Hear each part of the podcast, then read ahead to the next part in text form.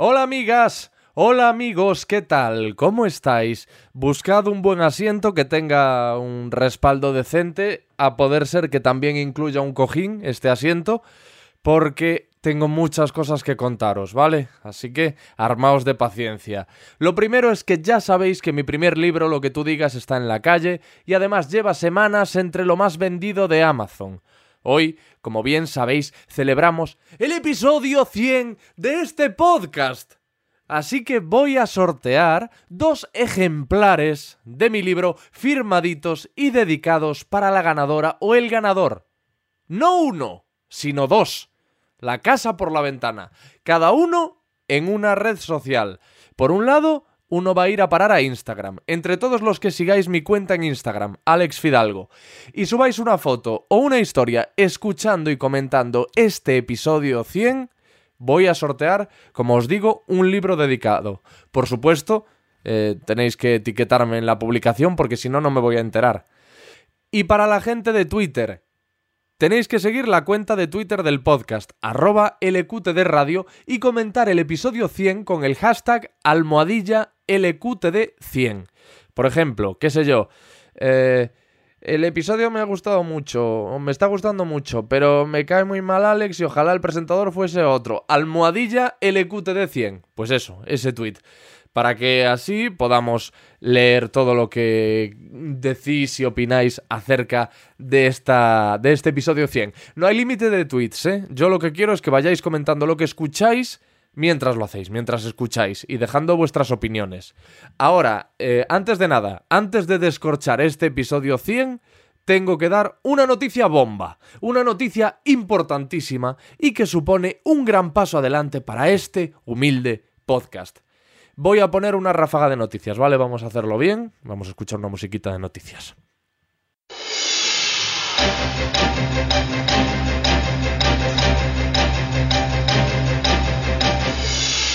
Bien, tras esta música que nos ha puesto en situación, os doy la noticia. Desde ahora, desde este momento, lo que tú digas entra a formar parte de... Podium Podcast. Sí, señor. A partir de ahora, este programa estará bajo el ala de la red de podcasts más importante del país, Podium Podcast, en la que tendré como vecinos a Aquí hay dragones, La Escóbula, Informe Z y muchos más. En serio, estoy muy contento y muy orgulloso, con muchas ganas de mejorar y de seguir avanzando, porque este es un gran paso para lo que tú digas, que me va a permitir trabajar más, grabar más y llegar más lejos. Así que tengo que dar las gracias a María Jesús Espinosa porque siempre ha apoyado este podcast y porque suya es la culpa de que yo hoy esté haciendo este anuncio. Espero estar a la altura, ¿eh? Yo voy a poner todo y más de mi parte porque así sea. Y ahora sí, lo del episodio 100.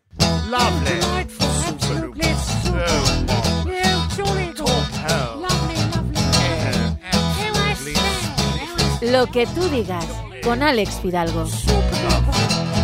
Find us in high places, but we are not your friends. We use you and abuse you all for our untwisted ends. You think that it's your country, it's ours, you silly twits. We're the notorious, happy and glorious, clench of professional Brits. 100 episodios. Es increíble. Jamás, y os lo digo con toda la sinceridad, llegué a pensar que este podcast eh, acabaría convirtiéndose en lo que es. Lo empecé en 2017, titubeante, sin mucha esperanza, y asumiendo con mi catastrofismo habitual que apenas superaría los 3, 5 episodios, y que no iría más allá de las 50 escuchas, por supuesto. Recuerdo perfectamente cómo fue el primer episodio que grabé, y lo recuerdo porque es que realmente fue hace nada. Pero han pasado tantas cosas buenas desde entonces que es eh, complicado eh, asimilarlo. Parece que ha pasado mucho más tiempo. Gracias a todos, porque esto es gracias a vosotros. Y no lo digo por decir. Si no tuviese las descargas que tiene lo que tú digas, si no me hubieseis dejado tantos buenos comentarios, tantos, tanta energía positiva en forma de tweets y tantos correos bonitos, ni de coña estaría ahora hablándoos de que he alcanzado la centena.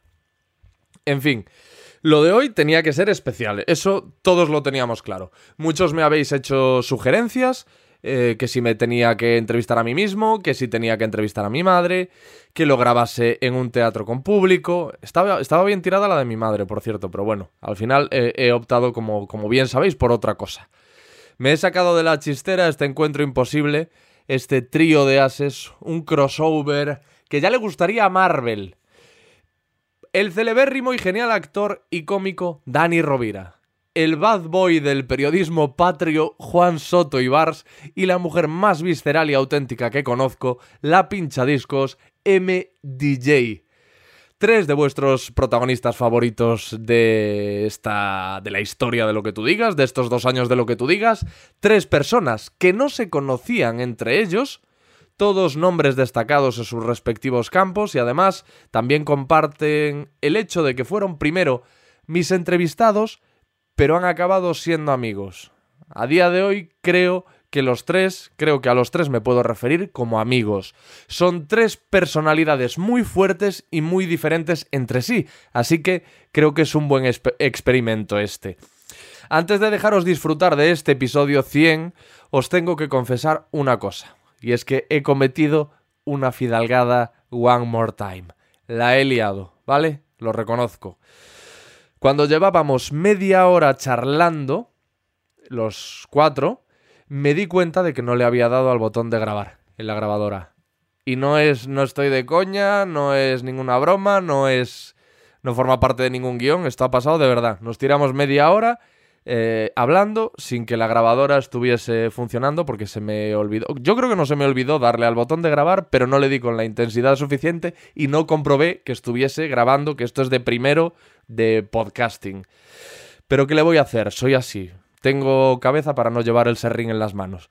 Así que, tal y como creo que le escucharéis decir a Juan Soto Ibars, este episodio comienza in media res, con los tres vacilándome y riéndose de mí, cuando llevábamos media hora hablando de vaya usted a saber qué. Porque son así, son mala gente. Si me queréis, tenéis que quererme así, humano, imperfecto. Episodio 100 con Dani Rovira, MDJ y Juan Soto Ibars. Gracias a todos por estar ahí, os quiero. Me voy a dar un aplauso a mí mismo, ¿vale?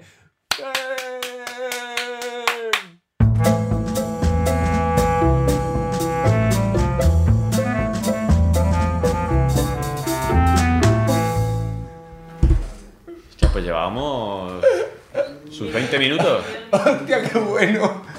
Bueno, un piti, ¿no? Menos mal, porque, no me, menos mal que ha pasado eso porque no sabía cómo salir. Mira, a, los petardos. ahora, ahora sí está grabando.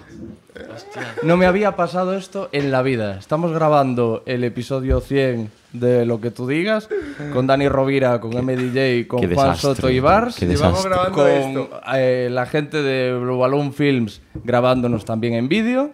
Y hemos estado pues tranquilamente media hora hablando. Hemos tocado como 3, 4, 5 grandes temas. grabando.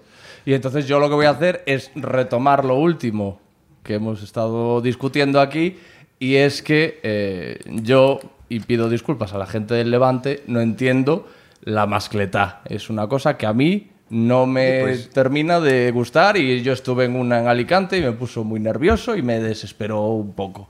Y Juan se disponía a defenderlo. Y, justo se ha dado cuenta de que estaba llevábamos media hora hablando sin que se grabara todo esto y he sentido un alivio bestial porque no sabía cómo salir de esa mierda. y yo te he vuelto a traer. Y tú me has vuelto a traer a esta mierda.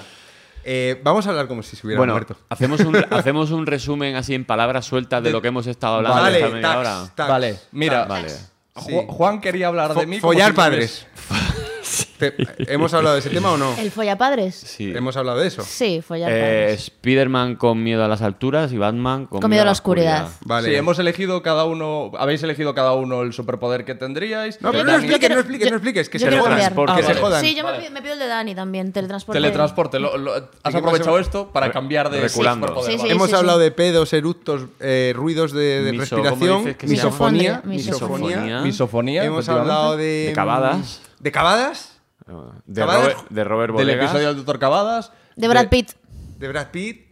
Pero esto es un resumen de mierda, o sea, no, no, no, es que no lanzando palabras sueltas. bueno, pero ahora, ahora, no nos critiques, Alex. o, sea, o, sea, la parte de la, del podcast hasta ahora. Hasta, Soy una basura. De hasta, encima nos echa la culpa de que no sabemos resumir. Ahora tenemos que. Claro, el, que, el, que, no le ha dado un puto botón. Tenía- ahora, ahora estoy mira, agobiadísimo. Todo lo que tú tenías que hacer era darle a un botón. Todo lo que tenías que hacer era pues, darle a un botón. Así estoy ya, estaba yo antes. O sea, que ahora estoy relajadísima. No, claro, ahora, ahora que ya me he encargado yo, la cagada gorda Además, ha has sido ca- la mía. O sea, la has cagado con una especie de pequeñísima mesa de mezclas al lado de una DJ importante. O sea, yo es que estoy a un metro y no veo, pero.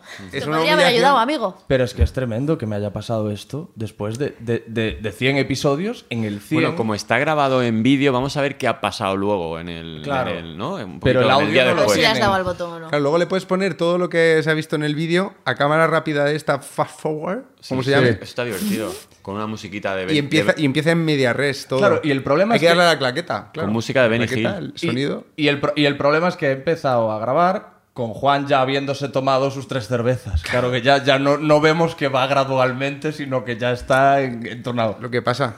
Pero bueno, mm, luego quizá es como Pulp Fiction, ¿no? Que también era como que empezaba por la mitad, luego te ibas enterando, o sea que a lo largo bien, de... no pasa nada. Tampoco hemos estado aquí haciendo Elige tu propia aventura. Quiero decir, No, al final. pero ha habido cosas muy interesantes, como por ejemplo también lo que os preguntaba de, la- de, lo- de las tablets. De Ya. ¿Qué opináis de Y este- fíjate que hemos dado una solución al problema social Pero de las tablets, déjame- pero no se va a saber No porque se no se, ha grabado. No se va a saber y yo me niego a volver a repetirlo. No, No, no, vais a, no vais a volver a hablar de eso. No, tampoco. no, no, no, O sea, no, no. esto va a ser todo así. Yo voy a ir recordando temas que ya hemos tratado. Hubiera molado que la gente lo escuchara porque Porque realmente vosotros dos, sobre todo, ha sido la solución que Muy- habéis puesto para el problema de la adicción de los niños a las tablets. Sí, muy salomónica. Yo creo que el mundo se pierde algo que. mm, Sí. Sería- Bueno, oye, si quieres, a mí no me importa. Como lo tienes grabado por vídeo, podemos venir un día a, a doblar. A doblar.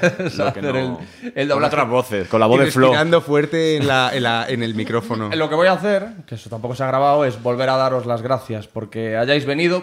Me siento como si esto fuese mi cumpleaños y yo fuese ese chico popular que hace una fiesta y va gente guay. Y fui- Como yo el otro día, ¿verdad? Eso es, por el otro día Que vino eh, mi cumple. Marta celebró su cumpleaños y, y fui yo, lo cual tampoco, no- Tampoco- No, se corresponde con lo que yo estoy diciendo, que es que vaya gente guay a tu cumpleaños. Joder, tú eres guay. ¿Qué es lo que está Sí, pasando? guay, ahora? pero hemos venido tres a tu fiesta, que también es bastante Ya. triste. Es muy Es triste ci- y es solo hay una cerveza en toda la mesa. Pero- Es como la, fie- es la fiesta más penosa que he visto en. Y habéis, habéis venido tres porque no hay, no hay para más micrófonos. Pero oye, mira. Eh, Total, para lo que han servido los micrófonos hasta ahora en este.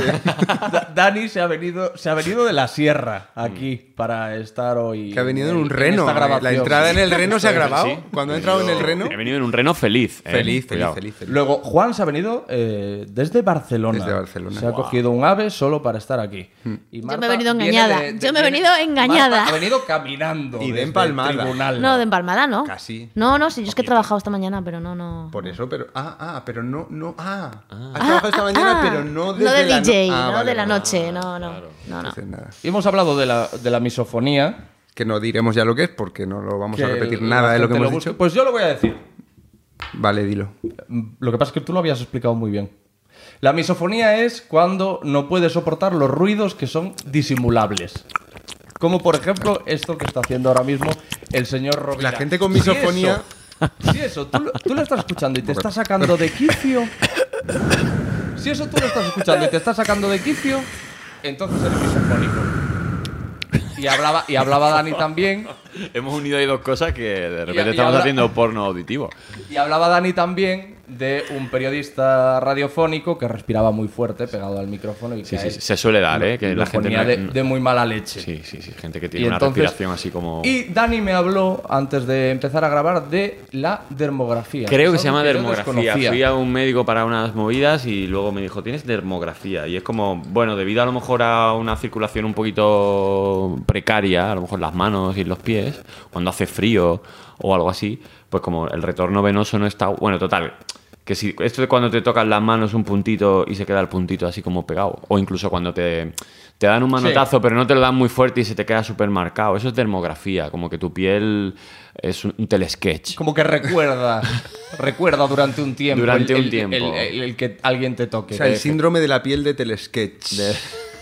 Pues no, yo no tenía ni idea de Pues eso. es gra- eso es gravísimo. Y ten- Gravísimo. Y, necesitamos dinero y apoyo. Yo también tengo. También tienes dermo- Cuando lo has eres- dicho, me he apuntado, sí, porque Claro. me parece. Tú eres de los cosa- que te lo, te lo crees. todo, hasta las enfermedades. Porque también soy hipocondríaco. claro. Es hipocondría. Yo, te- yo también. ¿Ves? Somatizo todo. A que se te ha pegado un Yo poco la también. demo, demo- deformografía esa de A ver, lo estoy de probando. Lo estoy probando y parece que no. Pero No. bueno, a lo mejor si insisto, acabaré creyéndomelo y vendrá. a Los mí. hipocondríacos cuando se levantan una mañana y se sienten bien es cuando peor se sienten, porque Es Porque le raro. falta algo, Sí, es- claro. es súper raro. O sea, te lo decía. Estos días que estoy de puta madre y tal, digo, joder, de repente Ya lo tengo, pagaré, tengo ¿no? Qué- miedo, qué- qué- qué tengo miedo, ¿no? Qué tengo aburrido. miedo de que se acabe esto porque ya va a venir una desgracia o, o lo que sea. ¿Alguna y- vez has tenido alguna de las enfermedades que, te- que has temido antes? O sea, has tenido miedo de Los tener una enfermedad síntomas. y luego has la tenido has los tenido. síntomas. Oh. Ah, no, la has tenido. Seguramente sí. Y no es decepcionante, sí, en, todos sus, en todas sus variantes. ¿verdad? A mí me pasó eso, eh, soy hipocondríaco a muerte y me tuve una pequeña enfermedad que no es nada, pero vamos, que una enfermedad que ya era una enfermedad y... Que, que tú temías, que tú eras una no, no, yo que te- temías. temí- era una de las que temía en mi catálogo de hipoco- en los hipocondríacos tenemos un catálogo, ¿no? Ajá. Eh, como no sabemos medicina, no podemos tener miedo de enfermedades que no conocemos. Pero sí que las típicas, pues siempre, ¿no? Cuando te duele la cabeza es cáncer, eh, no Tumor, sé qué. sí. Siempre, siempre, siempre. Sí, y, y Tira- Google, y Google te lo confirma, ¿eh? Google te amplía el catálogo de, hostia, me de- duele la de- cabeza cáncer. Sí, sí, pero Google tú sabes eso. Tú en Google dices, "Ah, tengo aquí Me- un me- bultito en la garganta, es cáncer. Tengo el me duele aquí en la parte derecha del vientre, cáncer. Pues eso, tú O te... cáncer de sida. ca- ca- sí, Ay, Cáncer de sombra. cáncer de sida provocado por la droga de porro. Por la droga porro. Pues Pop eso, rock. Tienes, tienes pavor a tener la enfermedad, ¿no? Y, Sí. te, y sufres los síntomas. Pues luego te da y dices, qué decepción. Pensé que esto era más Pensé duro. que esto era más No, jodido. pues eh, lo de decepción no lo decía yo por eso. Digo Ah, no. decepción porque es una, es una mierda ser así, ser hipocondríaco. Porque es que es eso, cuando alguien tiene una enfermedad y te empieza a contar lo que le pasa, pues en cuanto te pasa algo de esas consecuencias que te pasa a otra persona, ya piensas que tienes eso. Y no sé, a veces incluso vi- te, y te lo vives- creas. Y lo, y lo vives tal cual como si lo tuvieses. Y luego hay una llegas cosa- un momento que entras en un Hay una cosa en el que me lo he inventado, pero a lo mejor está también la hipercondría, que es esa persona que está hecho una mierda y dice, me voy a hacer un Iron Man porque he visto un docu. Y al día siguiente va y se casca un Iron Man y, y- y- Ojalá y sea así. muere. Es como lo que te he dicho, que tú, tú me has dicho. Yo prácticamente no sudo cuando te decía de... Sudo poquito, sí, sí. Claro, y yo te he dicho, eso es hipohidrosis. Hipohidrosis. Porque sé que hiperhidrosis es exceso de sudoración. Hipohidrosis. pues si no Hipercondría nada, es esa persona que se cree capaz de, de- de más cosas de la que su mierda de cuerpo da. Ah, como J pelirrojo. No sé quién es. Mejor. Pues la verdad es que has tenido unos reflejos de la hostia, sí, sí, eh, sí, sí lo tiene. Y hay otra cosa que me enseñó Rodrigo Cortés, que es la erisipela. Porque Rodrigo Cortés a veces mete palabras en medio de su discurso. A veces dice. Que tú dices, bueno. A veces mete palabras que entiendes. En el, en el 70%. Bueno, de hecho, el, el, el 100% de la gente que hace un discurso mete palabras dentro de su discurso, porque si Claro, no- pero no me habéis dejado continuar. de- Mete palabras que para el común de los mortales son ininteligibles. Como por ejemplo, yo hablé. de como por eso, ejemplo, ininteligible. y a un entrevistador le dijo algo así como, no, hombre, no, a mí eso me produce erisipela. Claro, ahí ya el entrevistador lo dejas un poco, pero él, ah, sí, sí, Lo escuché, sí". pero no recuerdo. ¿Puedes recordar que.? Por lo visto es eh, algo que te produce una reacción alérgica, Ah. como una urticaria Ah, o algo así. bueno, no lo sé, bueno, no bueno. estoy seguro. Pero está muy bien tener un, O sea, unas- un diccionario de esas palabritas J. pelirrojo produce erisipela, ¿no? Por ejemplo. ¿Está grabando, Alex? Sí, ahora de sí. vez en cuando te voy a ir. ahora sí, vete, vete, vete Voy poco a a ir poco haciendo. recordándome. Pero tú, tú, Juan, ¿eres académico o no? No, académico. No, ¿y eso yo dónde me lo saqué? No, yo qué coño voy a ser académico. ¿Cómo voy a ser académico? ¿Qué es un- qué es un académico para ti? No, me has dicho no, a lo que tú me has dicho H, de la fun. de Ah, la- pero de la Fundeu, de la Fundeu. Ah, vale, vale. La Fundeu no somos académicos. Digo que tú somos- algo podrás Somos decir de periodistas. todo esto. Sí, pero yo, claro, o sea, yo, yo estoy de la en la Fundeu porque me descubrieron que sabía leer Sí. Y que Y escribía eso sin allí es muy faltas. valorado. Sin poner el y que- dedito. y que siendo murciano no tenía acento. Entonces dijeron, mira qué, qué muchacho, vamos a llevarlo aquí a que a los consejos. Pero no, no, eso no es académico. ¿Y, y qué haces en la Fundeo, Juan? Pues la Fundeo es divertida porque nos juntamos así como estamos aquí en esta mesa, pero sin cámaras ni micros. Cuando ha habido micros sí que han funcionado, tengo que decir, y, y hablamos de palabras, básicamente. O sea, Ah, por ejemplo, lanzáis erisipela. Erisipela, Y charláis. que nunca ha caído. Oh, la qué voy a rato llevar. bueno. No, lo, que, lo que hacemos es estar al tanto de los neologismos que salen Ah. y combatir los anglicismos. Somos como la xenofobia del lenguaje, por Claro, decirlo así. Millennial, o sea, ¿cómo lo llevas? Mileni- eh, pues nosotros propusimos milenial. Sin las dos, sin Sin- la L. sin la grafía inglesa. ¿Os Claro, apetece, os y- apetece una especie como de juego a lo largo de, de la entrevista? Esto lo hice yo una vez rodando una peli que dijimos que todo aquel que dijera una palabra, un anglicismo que tuviera su, su, su homónimo en español tenía que poner un euro. No hablo, pero de, de No, hacer aquí una no es especie buen de... sitio para eso. O sea, eh, Para lo del euro. llamar la atención cada vez que alguien diga un anglicismo. ¿Será llamar la atención mucho? Yo es más de lo sí. que nos pensamos, Sí, sí, ¿eh? yo creo que sí. Yo es que utilizo muchísimos. En el mundo DJ, Claro, Claro, es que claro. en el pinchadisco, claro. en el mundo pinchadiscos. Pinchadiscos. Eh, donde, o de- donde o hacéis de J. scratch. Donde hacéis scratch. Mm, De J sería... No, porque de, de J es que no atiende a... Puedes decir disc jockey con Y e I latina al final. Sí, pero sigue siendo un anglicismo porque disc jockey es inglés, ¿no? Se pueden españolizar. O sea- Pero a lo que se refiere Dani es... Ah, no sería la claro, este, traducción, Bueno, este disc jockey vale, es el vale. equivalente... A pinchadiscos. Pinchadiscos. Joder, claro, es que habría que marcar No, no, es tela, ¿eh? Un o el pincha. tornamesista. Un pinche. Oh, qué bonito. qué Pero es que fíjate, ¿y por qué no se usa esa palabra? Pero eso es para To- poner música tornamesista barroca. es precioso. Tornamesista. Es precioso. Sí, sí, en el mundo del cine, imagínate la de palabras que hay en, de los diferentes departamentos. Tornamesista de mesa. Sí. Tornamesista. De De girar. mes- es que tornamesa, en, bueno, en Latinoamérica es tocadiscos. Pero qué maravilla. Es muy bonito. ¿Ves? Eso es lo que nos fastidia en la funde. Aunque hay palabras que son preciosas y a veces a palabras muy bonitas que existen y que llevan un tiempo sin usar, llega el anglicismo. Esto pasa mucho con el mundo de las redes sociales. Por ejemplo, mm, no sé, palabras como... Ahora no se me ocurre ninguna. Bueno, palabras que llevan mucho tiempo más o menos en desuso y que aparece una nueva funcionalidad que tiene que ver con las redes sociales o con este mundo de Internet y se coge el anglicismo en vez de Almo- recuperar... Bueno, Bueno, eso sería un ejemplo, ¿no? Pero ese se, se usaba más por los teléfonos. no, pero arroba, por Eh, ejemplo. arro- bueno, la arroba, claro. Slash. Arroba. No, se arroba dice se arroba. slash. Es español. en inglés No, es no, arroba ¿cómo es se dice arroba? No, slash que es. Sí, no, me slash es acuerdo barra, ¿no? Cosas como followers, ¿no? Yo qué sé, pues, ¿no? Claro, sí, bueno, seguidores. No, o no, pero hay spoiler, algunas. o Hay, hay algún- por ejemplo, spoiler. Spoiler, Spoiler. Destripar. Destripar. Nosotros decíamos destripar una película. Claro. Y entonces en la Fundeo hicimos una especie de encuesta y descubrimos que la gente de menos de 30 años no sabía cuál era el significado de de destripar. destripar. Claro, pero Más de- allá del literal. Eh. De quitar Claro, de, las destrip- tripas. de sacar las tripas, exacto. Pues eh, tengo, un- tengo una muy buena amiga que tiene apadrinada una palabra de la RAE. Eh, resulta que la Ah, ¿se RAE. puede hacer eso? Hay, hay palabras que por, por- Lo mismo no sé si lo sabes, que, que ya son como muy antiguas y demás. Y claro, la RAE no puede seguir. Cuando sale cada año ¿no? la edición nueva de la RAE, no puede seguir acumulando. Entonces tú tienes la. Existe como una lista de palabras que están como en peligro de extinción que tú puedes apadrinar. Entonces tú pagas al año. Para que se mantengan vigentes. Claro. Ah, Tú puedes apadrinar, no sé si a lo mejor son 50 pavos o 100 pavos al año, no lo sé. Entonces tú apadrinas esa palabra para que en la nueva edición de la RAE esa palabra siga saliendo. Te voy a regalar una, Marta, que has dicho lo de J. Pelirrojo. ¿Sabes lo que es bermejía? No, no lo sé. Bermejía es, mi ¿Es pala- vermellón? ¿Algo de verde? No, no, No, rojo. be- bermejía, de Algo rojo. de rojo.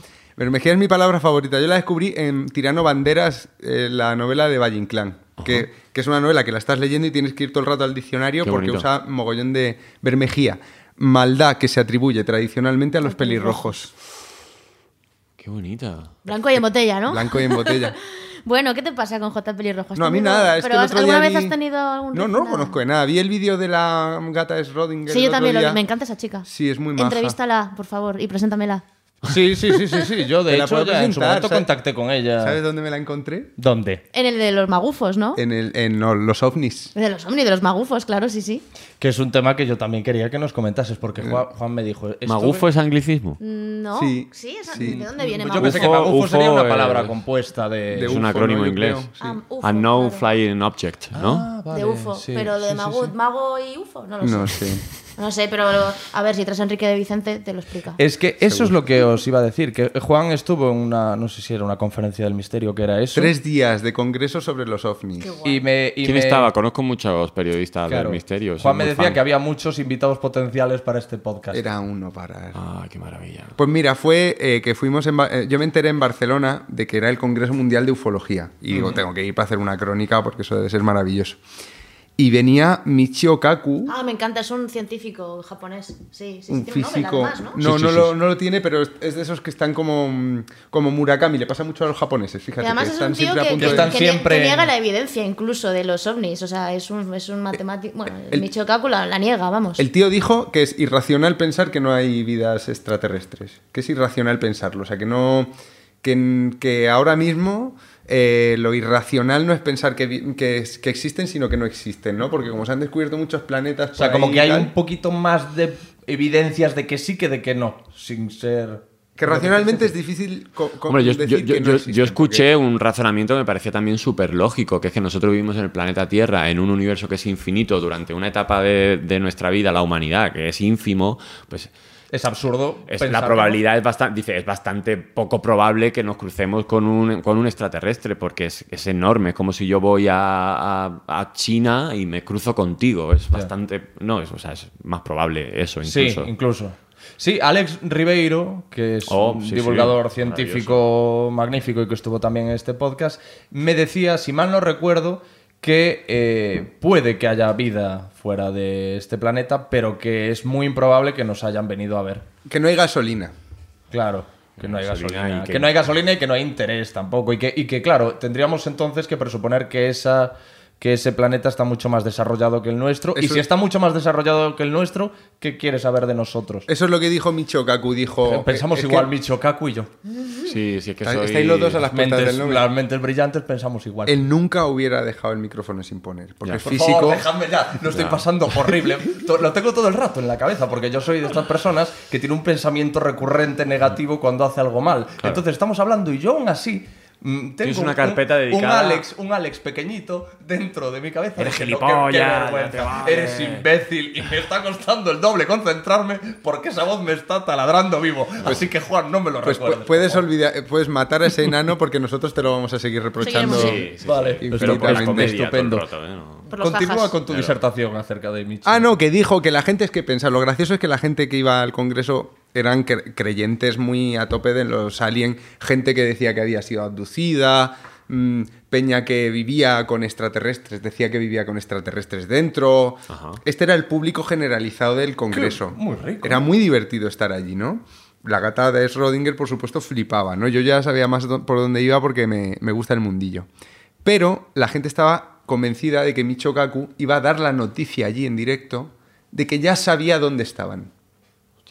Porque él se había negado muchas veces a ir a estas cosas, siempre le invitan. Como hace declaraciones de esas sobre los extrater- civilizaciones eh, eh, en galaxias y no sé qué, pues la gente pensaba que venía por fin, porque por fin iba a poder decir, y no lo dijo. Y no lo que hizo fue una especie de charla TED donde, muy interesante, donde habló de si hubiera, cómo serían, cómo podrían transportarse, era todo en... en- en Bueno, vino, vino, vino porque le pagaron el viaje y a Tutiplen, ¿no? Sí, Y a todo claro. pagado, ¿no? Pero ¿sabes lo...? Pero, pero la, la cosa es que cuando la gente vio que él no iba a dar la noticia, hubo peña que se empezó a enfadar en el público. Vaya. Como niños a los que de pronto les, Les dicen, niegan el juguete. El escalestric, el escalestric, pues toma una- un, un llavero. ¿no? Toma un llave. Y hubo un tío que se levantó y le gritó, que eso es donde que quería llegar, falso profeta. Falso, pero... Se levantó y le gritó falso profeta. Que es un insulto muy de conspiranoico, ¿no? Claro. De falso Sí, sí, sí, profeta. sí. Pero hay un documental en Netflix de... Hay un- de- hay varios. de- eh, pero uno en O concreto... sea, Netflix flipas, tío. Te vas a la parte de Pero documentales. hay, hay uno en concreto de alguien pongas, eh, que que se llama Bob Lazar, me parece que era un astrofísico que eh, había trabajado, se supone, en el área 51. Se supone no, está demostrado que trabajó allí. Y él asegura haber visto allí extraterrestres, que se hicieron pruebas con extraterrestres y, y ahora lo, lo va contando por ahí, que incluso quisieron matarlo. No lo sé, pero eso... A mí me está- suena un paro muy bien aprovechado. ¿eh? No lo sé. Es que no, sé. lo sé. Es que de eso, ¿qué sabemos? Ha habido gente que ha dedicado, que dedica toda su vida a eso, ¿no? A mí me parece muy pretencioso dar una opinión así, como, bueno, pues, a saber. A mí lo que me llama mucho la atención de los conspiranoicos es que nunca tienen una única teoría de la conspiración, sino que las tienen todas. Y ahora, ahora se, se van a, se acaban de apropiar de la Tierra es plana también, ¿no? Claro, se, no, van, o se van apropiando de... Hay, hay uno, ver, lo escuché el otro día que ya no solo hay gente que piensa que la Tierra es plana, sino que hay ahora peña que piensa que la Tierra es hueca. Ah, pues eso ya Sí, estaba. sí, ya- terra, terrahuequistas. Sí, sí, eso pero, también. pero el tema es que tú coges a uno de estos terraplanistas y le dices, ¿qué crees que pasó con lo de Kennedy? Y no te va a decir, ah, no, pues lo de Kennedy, pues ya lo sabemos, que este hombre Lee Harvey Oswald se lo cargó y ya No, está. te va a decir otra cosa. nunca, nunca. es como que o las abrazan todas Ah, claro. o no abrazan ninguna. Es Claro, cosa- claro, es el pack, es el pack. Tío, yo, No, no yo puedo decir- entender que una cosa sí Ya. la defiendas y digas porque yo he leído y estudiado sobre esto, pero lo que no entiendo es todo. Es el hipocondríaco de, de la- de las, de las noticias, ¿no? Quiere- conspiraciones, quiere- sí, quieren de- creer que todo eso es real y se Un lo poco como. Malder, ¿no? Que quiere creer todo el rato, ¿no? Sí, sí, pero ¿y por qué? Pero no hacen, da- hacen daño, pregunto, ¿eh? No lo sé. la- hacen daño el- porque difunden No, información no. falsa. Pero bueno, pero también infundimos- difundimos información falsa a los periodistas y, Bueno, quiero Y decir, por hace- ejemplo, y hace- que- y no hacemos daño a nadie. A mí que alguien crea ciencia cierta que la Tierra es plana, mm, no me... Hombre, por ejemplo, están los de las vacunas, que sí, que eso sí que puede joder Claro, mucho la salud, claro. pero, pero alguien que piense que la Tierra es plana, yo me puedo tomar un café con él perfectamente, quiero decir, no... Sí, pero a lo mejor él no se lo quiere tomar contigo porque piensa que le vas a hacer algo. Es que por eso me refiero con los Ah, bueno, conspiranoicos, bueno, bueno, ¿sabes? que mí, son un poco Sí. en ese plan. No a mí no me molestan, quiero decir, me dan hasta... Son un poco hasta- entretenidos. Hasta, ternura. un Yo tengo un buen amigo que se las cree todas, como dices tú, es que es, que es verdad, es- nunca había pensado A en mí me el gusta pack. creer. Algunas sí, molan, porque es más divertido pensar que, Le echan cuento a la vida. que El- Paul McCartney está muerto. Y, y que este es un doble. le y que vemos es un sustituyeron. Doble. y que ahora el, que el doble ha muerto también y ahora es una Y ahora es un señora. triple. Es Ah, una vale, señora, claro. Bueno, ¿por Es- qué no? Es divertido. Sí, es, sí, sí. es- es- es Esa- esa me gusta. Pertegaz, es Pertegaz. el diseñador, ¿no?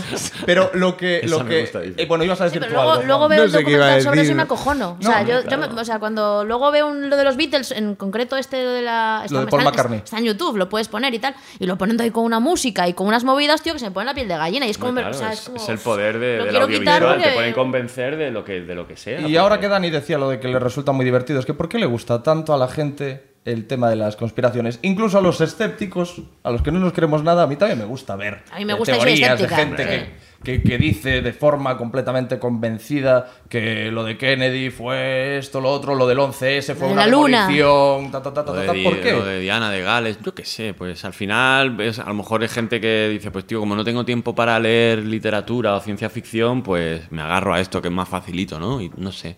A mí hay algunas que me, me- me llaman mucho la atención. Yo me compro me, libros. gusta hablar de yo, ello. yo me compro libros ahí. El otro día me regalaron en mi cumple uno de sobre Illuminati. O sea, es que quiero decir que me los leo luego. No me lo creo nada porque soy escéptica, pero me gusta. Me gusta saber de dónde vienen esas movidas también. Claro, ¿sabes? ya está. Que tú que te has puesto un poco, te has preparado eso, los Illuminati, ¿qué son? ¿Una sociedad secreta que pretende dominar el mundo? ¿Qué es eso? Me lo preguntas a mí. ¿Te has leído ¿Te el has libro? comprado un libro? No, no, me lo han regalado. Pero en cualquier caso, bueno, sí, me hubiera comp- me he comprado varios mesa con él. también. Me, me he comprado varios también. Pero no, no, yo que sé, una sociedad secreta de los iluminados de Baviera del año, no sé, 1700 o 1800 y pico, que se juntaban pues para iluminarse ideas, ¿no? Y Como en la lluvia de ideas como en la los hashtags ¿no? ahí, decían hashtags y luego, como nosotros antes, lluvia de tal, etiquetas. Yo qué sé, tío. O sea, no sé si son buenos o malos o si existieron o si no. Yo lo que pasa es que me leo... Me leo, pero... Pero son, por ejemplo, eh, va- Una secta, dices. comparten piso con los reptilianos. Es que claro, hay mucha gente que mete a los masones, a los reptilianos y los Illuminati como... Y el sí. club. Claro, pues por favor, eh, de- decidme eso. O sea, ¿quiénes son los reptilianos? ¿Quiénes los Illuminati? ¿Qué, pre- qué pretenden cada uno de ellos? Yo qué sé lo que pretenden. Pues los a reptilianos a lo mejor salvar a las tortugas. Claro. Claro, pero los reptilianos son es como que como los de V. Sí. La idea es esa. Sí, Sí, de yo he hecho, visto había, vídeos había algo sobre V diciendo que era como, como que había sido... eh, lo, habían, lo habían creado pues para confundir a la población, ¿no? Porque como había muchos rumores de que había reptilianos y tal, pues por eso Pues para esconder los reptilianos Lo- hacemos lo maravilloso- para que digan nada. Lo maravilloso de la mente conspiranoica es que siempre encuentra una explicación para cualquier refutación. O sea, no hay refutación que tú hagas para la que no tengan una explicación extra. Sí. Por eso, cuantas más explica. Esto se, se dice mucho porque, claro, lo de los conspiranoicos, si es con reptili- reptilianos, tierra plana, tierra hueca, eh, viaje a la luna falso, etcétera, pues no deja de ser gracioso y como del programa de Iker Jiménez y así como divertido, ¿no? Bueno, Iker ahora ya ha Bueno, cambiado. Iker ¿eh? es verdad que- Ha cambiado últimamente, es un poco predicador. Bueno, sí, sí. Marta ha No sé, venido a predicador. poner a la gente firme. Predicador. Pero bueno, de ver, cualquier yo me, forma. me hubiera tatuado su cara hace tiempo, ¿eh? Iker. Lo hubiera llevado conmigo. Pues mira mi qué cuerpo. error habrías cometido porque ahora dices que ya no. Claro, por eso Como no- la por gente eso que no se lo hice. tatuó a la Danieris esta.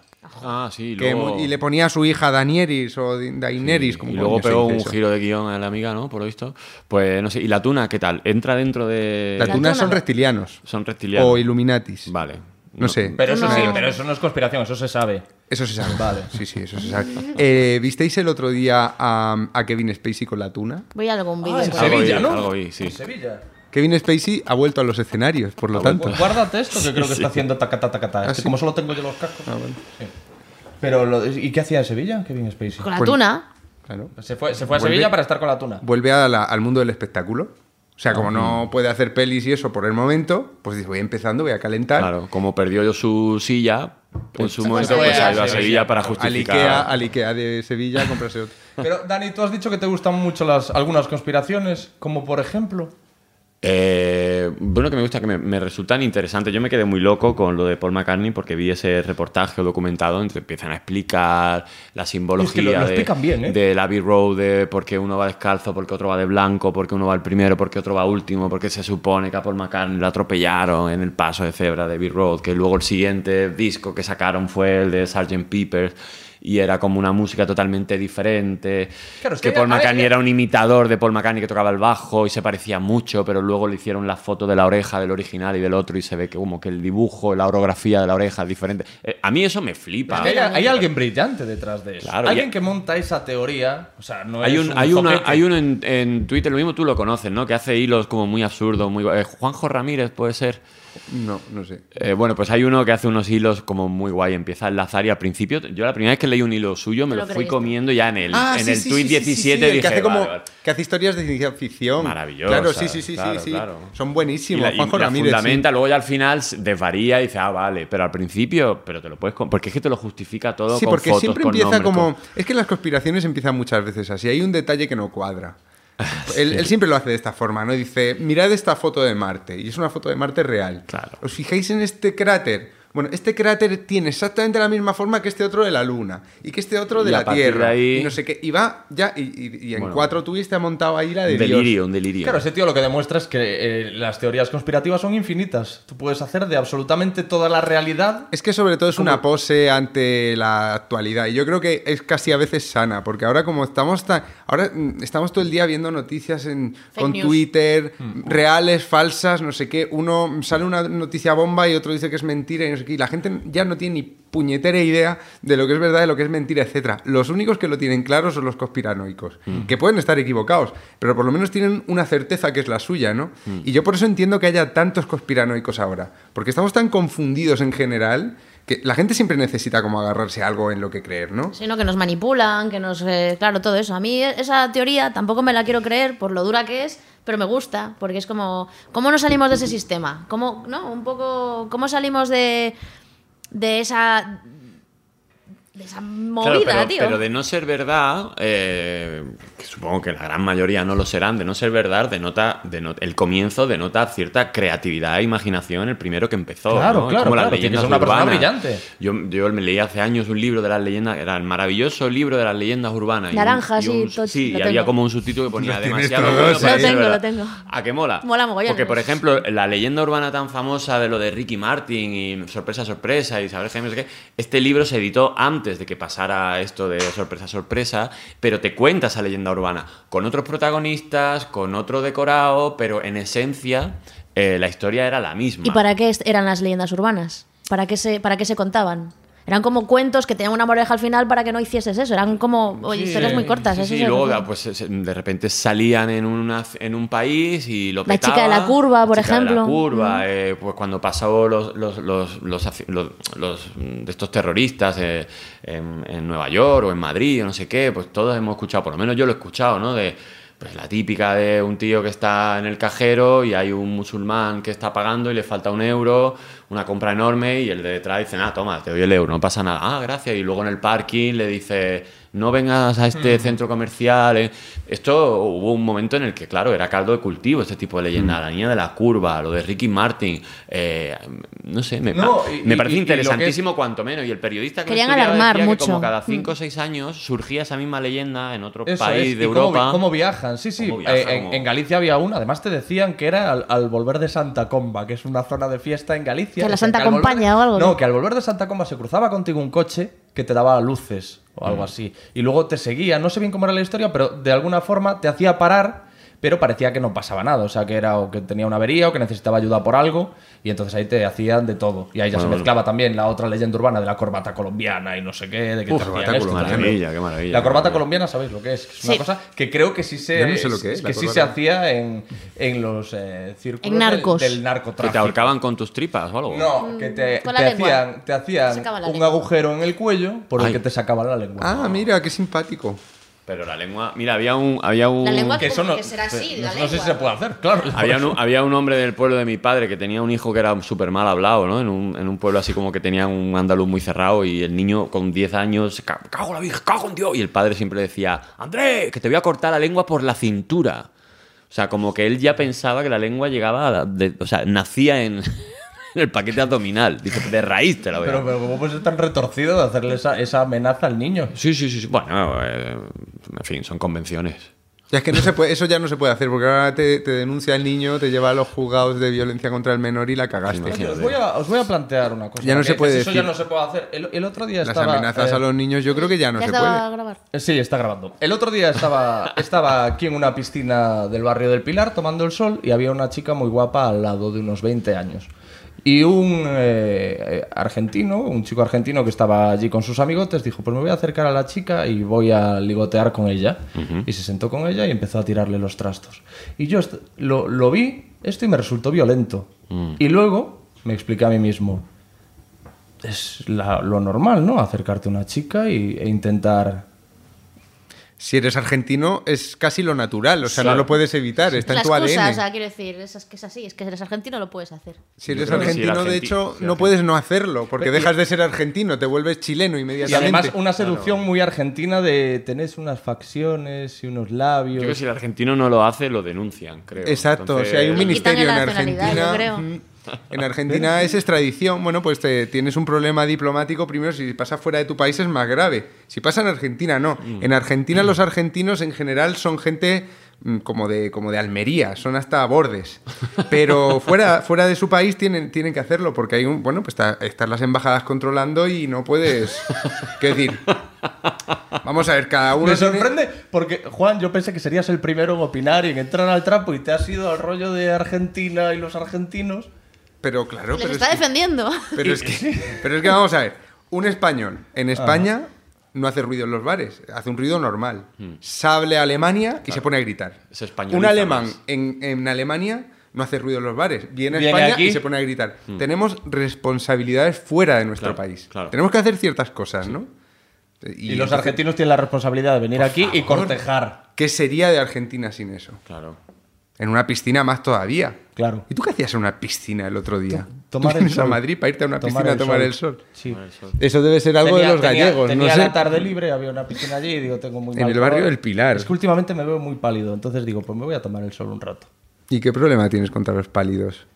No, ninguno, pero yo me veía. Ya no se puede pálido hablar así contra los poco- pálidos, ¿eh? Los pálidos ahora tenemos- moreno. Sobre todo porque es- no hay una vitamina, ¿no? Que es necesaria, que solo la. La ¿no? La- el sol, a claro. través del sol. Y ¿Cuál es eso es vitamina D. la vitamina D? Pues eso, pues sí, mira, igual. vitamina D. Una responsabilidad de los gallegos, quizá. Allí, como no tenéis sol, pues salís Aquí, y os vais a piscinas al barrio del Pilar. Jamás un murciano haría eso. No. Un murciano no va al barrio del Pilar a una Ni alguien piscina. de Torremolino. Tampoco. Cierto. No. Son cosas que hay que hacer. Sí, Si es que no, no hay más. Hemos, Bueno, ¿y respon- dónde querías llegar con esto? hemos respondido a tu pregunta. No, él No, quería quería- preguntar, quiere meter temas polémicos. Yo como soy No, el no, experto no, en temas no, no, polémicos... no, sabes que yo Pero no hemos hago- hablado de J. no, Pelirrojo todavía, ¿eh? No, sabes que, pero sabes que yo no hago eso. O sea, yo normalmente no me meto en temas polémicos, pero esta, esta duda es completamente cierta. Yo estaba allí, joder, y cuando lo vi al principio digo, hostia. me- me- Mira, yo estoy en una piscina y veo una chica que es guapa y digo, o sea, me apetece conocerla, pues a lo mejor voy, me presento, hablo con ella y si veo que no me da bola o me dice, oye, prefiero estar sola, te levantas y te piras. Sí, es cierto.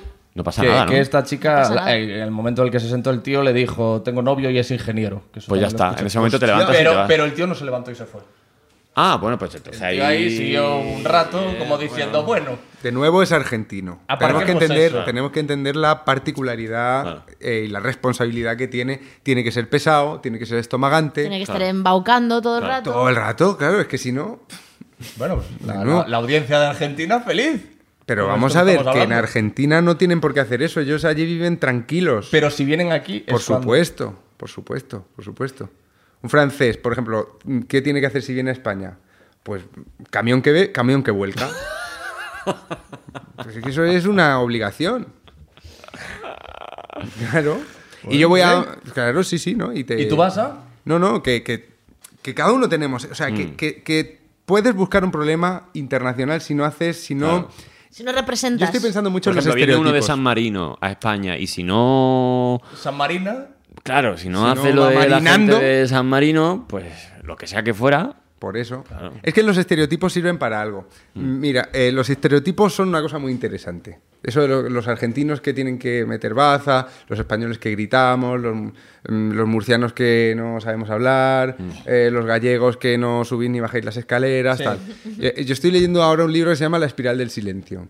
Y en La espiral del silencio te cuentan eh, de, en un mundo tan complejo como este que vivimos, que cuesta tanto darse cuenta, por ejemplo, de que hay unos moros que son honrados y unos moros que son mm, ladrones, pues el estereotipo de, dice todos los moros son ladrones, ¿no? Y mucha gente que no le da dos vueltas a la cabeza, que no tiene tiempo, que no tiene ganas o lo que sea, se queda con el estereotipo. Entonces los estereotipos sirven para hacerte una visión del mundo que es una especie de distorsión, de caricatura, pero que son muy útiles para cómo funciona el cerebro. El cerebro no le da tiempo a procesar.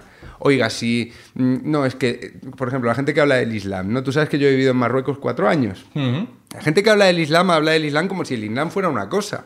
El Islam son un mogollón de sectas que no tienen nada que ver unas con las otras, que muchas están además a la gresca entre ellas, como protestantes y, y católicos, pero mm, eso no es cómodo para una persona que vive en el mundo en el siglo XXI.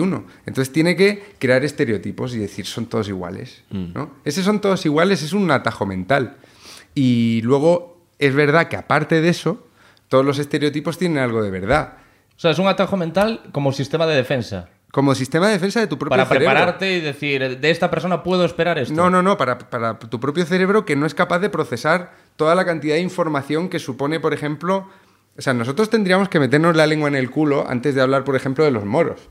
¿Por qué? Porque no los conocemos. No los conocemos. Quiero decir, la gente que habla de los moros, ¿cuántos moros conoce? No, pues lo ve por la calle, hay uno en una tienda, eh, se cruza con otro, otro que puede ser a lo mejor vecino y ni le saluda. Entonces, pero él necesita tener una idea sobre los moros, porque tiene que hablar de ellos, tiene que ponerlos a caldo, etc.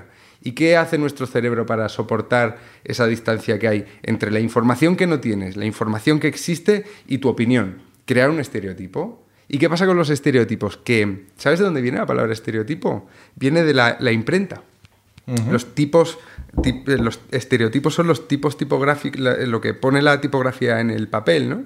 ¿Y qué quiere decir eso? Que el estereotipo sirve para multiplicar muchas veces en muchas personas un resumen pequeñito de lo que puede ser a lo mejor una identidad. Como cuando un perro tiene una estereotipia, es ¿Qué es eso?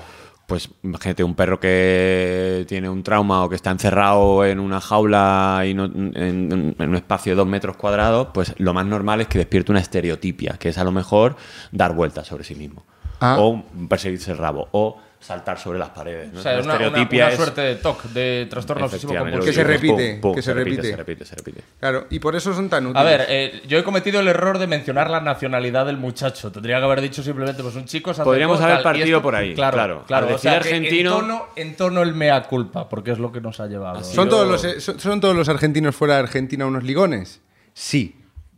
¿Es esto verdad? No, No. Es un estereotipo. Claro. Ahí es lo que ves. Claro. Qué, edu- qué educativo ha quedado al final. Sí, es mucho más fácil pensar los chinos. Y dices, hostia, chinos, tío. Es que no- no- no- la cabeza no te da, ¿no? Por, por lo que tú dices, decir, de saber distinguir lo que es un camboyano, de lo que es un tío de Laos, de lo que es un tío de Tailandia, de lo que es un tío de Filipinas, ¿no? Para nosotros es mucho más fácil decir, chinos. Claro. Joder, pues fíjate. Y te si haces hay- una visión del mundo. Y dices, son muy trabajadores. ¿Y qué piensan de los, Si no de los- chinos y pequeñitos. Y, ¿no? ¿Qué piensan de los españoles fuera? ¿Cuál es el estereotipo? Pues en Marruecos el estereotipo es muy malo, por ejemplo. Sí. Claro, en Marruecos pasa una cosa muy graciosa. Mira, esto, esto explica los estereotipos perfectamente. Mi madre, en Tánger, cuando iba a la peluquería, las- eh, le decían, señora, señora, venga, compre no sé qué, no sé cuántos, tal. Cuando iba a la peluquería. Cuando volvía de la peluquería, madame, s'il vous plaît, s'il vous plaît, le hablaban en francés. Hostias. Porque iba a la peluquería despeinada. Y volvía arreglada peinada. y le hablaban en francés. Iba española y volvía francesa. Eso te dice cómo funciona el estereotipo. ¿Qué pasa? ¿Las españolas no se peinan? Pues en Marruecos creen que no. Anda. Me he quedado. Si vas Y peinada creen eres que las francesa. francesas van... Y, las De francesas peluquería. van De peluquería. Emperifolladas, De que es una palabra también que a lo mejor está en extinción y hay que. Emperifollada. Emperifollada, yo creo que se dice, ¿no? Todavía sí. Emperifollado, sí, sí, sí. Vale, o sea, me, me he querido yo dar de. No, no, emperifollado. Que era una No, cosa sí. muy culta No sé de dónde vendrá, pero... ¿Y qué opináis de lo de que se incorporen palabras? eh, se, ¿Cuál sería, cómo sería la forma de, de decirlo? Que se empiecen a considerar como correctas Que vale todo. palabras El- deformadas como concreta, almóndigas. Ese es el gran debate también, ¿no? Es el gran debate. No, pues, Yo en esos temas no entro. Joder, hay gente, hay gente Es que el gran dice, debate, a, mí, ¿no? a mí me parece horrible que eso, porque claro, cuando alguien dice eso y tú dices eso no está bien dicho, dice, pues ¿cómo que no? Mira la es que RAE. el 90% del el lenguaje que usamos es una deformación de... O sea, Mm. nosotros no hablamos como en el siglo de oro. Y muchas palabras se deforman. Mur- Antes eh, murciégalo se decía. Y, y se, y No, se esa, pasó se dice, esa está aceptada ahora. No, murci- murciélago, murciélago es la palabra original. Anda. Murciélago es como se deforma y ahora estamos vol- volviendo a murciégalo otra vez por, por deformación. Son muy, son muy arbitrarios. Son muy bonitos. Hombre, yo hay, hay algunas cosas que. Pero yo lo, lo- O sea, me da como un poco de coraje, pero pues porque tiro de mí, ¿no? Decir, hostia. Como que a mí me exigieron un montón en Claro, el cole para claro, distinguir que solo voy. llevaba eh, tilde y que solo no. Eso es. Y de repente dicen, no, ahora todo vale. Y hay un punto de, bueno, de egoísmo, de decir, joder, yo he invertido, tío, tiempo de mi infancia en aprenderme ciertas reglas y he copiado palabras que Dictados ahí. para Pero, y que, que- ahora valga todo, ¿sabes? Y que la tilde de solo tiene un funcionamiento, que es equivalente a solamente. Claro. o- entonces no entiendo eso. De hecho, en perifollada me la dictaban mucho en el cole. La, peli- ¿Ah, sí? la, la- la palabra nos la ponían mucho, sí. Emperifollado. ¿Dónde? Luego averiguamos la raíz etimológica, por favor, lo necesito. ¿Y tú de la tilde de solo qué, qué opinas? Yo la sigo poniendo, pero me la quitan en el periódico. Entonces, cuando lees ¿Ah, un artículo mío, no la lleva. Pero yo la he puesto. Anda. Porque el libro de estilo dice que hay que quitarla. Entonces, pues bueno, pero me da igual. Es que a mí, mm, a ver, ser un gruñón con la ortografía es. es ¿Qué es lo que me esperaba yo? Y- Ya, pero mira, Bueno, ves. claro, ser un que- gruñón con la ortografía tienes que ser muy jefe de la ortografía, ¿no? Esta gente que... Porque luego te están mirando Porque, con, hombre, con lupa, yo- como Arturo yo- Pérez Reverte cuando tiene alguna errata que le van al... Le van al cuello. Claro, claro, claro. Pero es que es eh, lo que me he enterado en la Fundeo, claro, yo a la Fundeo he ido a aprender, básicamente. Y, mm, y, y lo que me he enterado allí es que no se puede uno no puede uno ser muy conservador porque el lenguaje realmente es que va a una Está vivo. va a una velocidad tremenda. Por ejemplo, El dardo en la palabra es un libro de Lázaro Carreter, Lázaro Carreter. donde Lázaro Carreter se dedica a despotricar de cualquier cosa nueva que se introduzca en el lenguaje. Son artículos así cortitos, en plan, eso de a nivel D, esa mierda que han metido de a nivel D, pues es un horror. Bajo mi punto de vista. Claro, estas mierdas que están diciendo ahora los tecnócratas, no sé qué, ta, ta, ta. Bueno, mm, uno de los académicos que tenemos en- de la RAE en la Fundeo dice, sí, pero el dardo de Lázaro fue errado desde el principio. ¿Por qué fue errado? ¿Por qué falló el dardo? Pues porque dardo viene de dartum, que es una palabra alemana. Por lo tanto, él que hablaba del dardo en la palabra estaba lanzando ya una palabra que venía de fuera. Que venía, que era una... O sea que fíjate, el tío más gruñón del español, mm, Lázaro Carreter, Cometió un error de base en del el que- título del libro. Claro. Dartum. No, pero es, es- es y muy ahí interesante lo que oyes dice- esas cosas y dices, es verdad. Es que hay que callarse Lo un que poco, ¿no? dices tú, es igual que cuando te conviertes en divulgador científico, como cometas un error en alguna de, lo- de, lo- de las enunciaciones que hagas eh, o Sí, sí. tal, te, te- te comen. Bueno, yo lo que siempre digo, para, corre- para, corregir a, para, para corregir a alguien, si vas a tener el coraje de rectificar a alguien, sobre todo en público, tienes que estar muy seguro de que dentro de esa rectificación no hay ningún otro error. Que es una cosa que pasa mucho en Twitter que me parece muy bonita cuando pasa, ¿no? Cuando alguien critica que a alguien le ha faltado una tilde o no sé qué, y en esa misma crítica, Sí. y eso me parece, eso es como, ah, Como el eso karma, parece- ¿no? La magia de Twitter a veces aparece. Y entonces ahí es cuando pasa lo de los zascas, a la Ah, parte bueno. de los mejores Sí, zascas sí, y tal, sí, que de eso hablamos en, Sí, en- tu cultura- episodio, de esta cultura, del zasca. La cultura del zasca que me parece un poco Es un poco horrible, ¿no? horrorosa. Sí, porque va uno como con miedo, ¿no? Con, con los zascas todo el rato.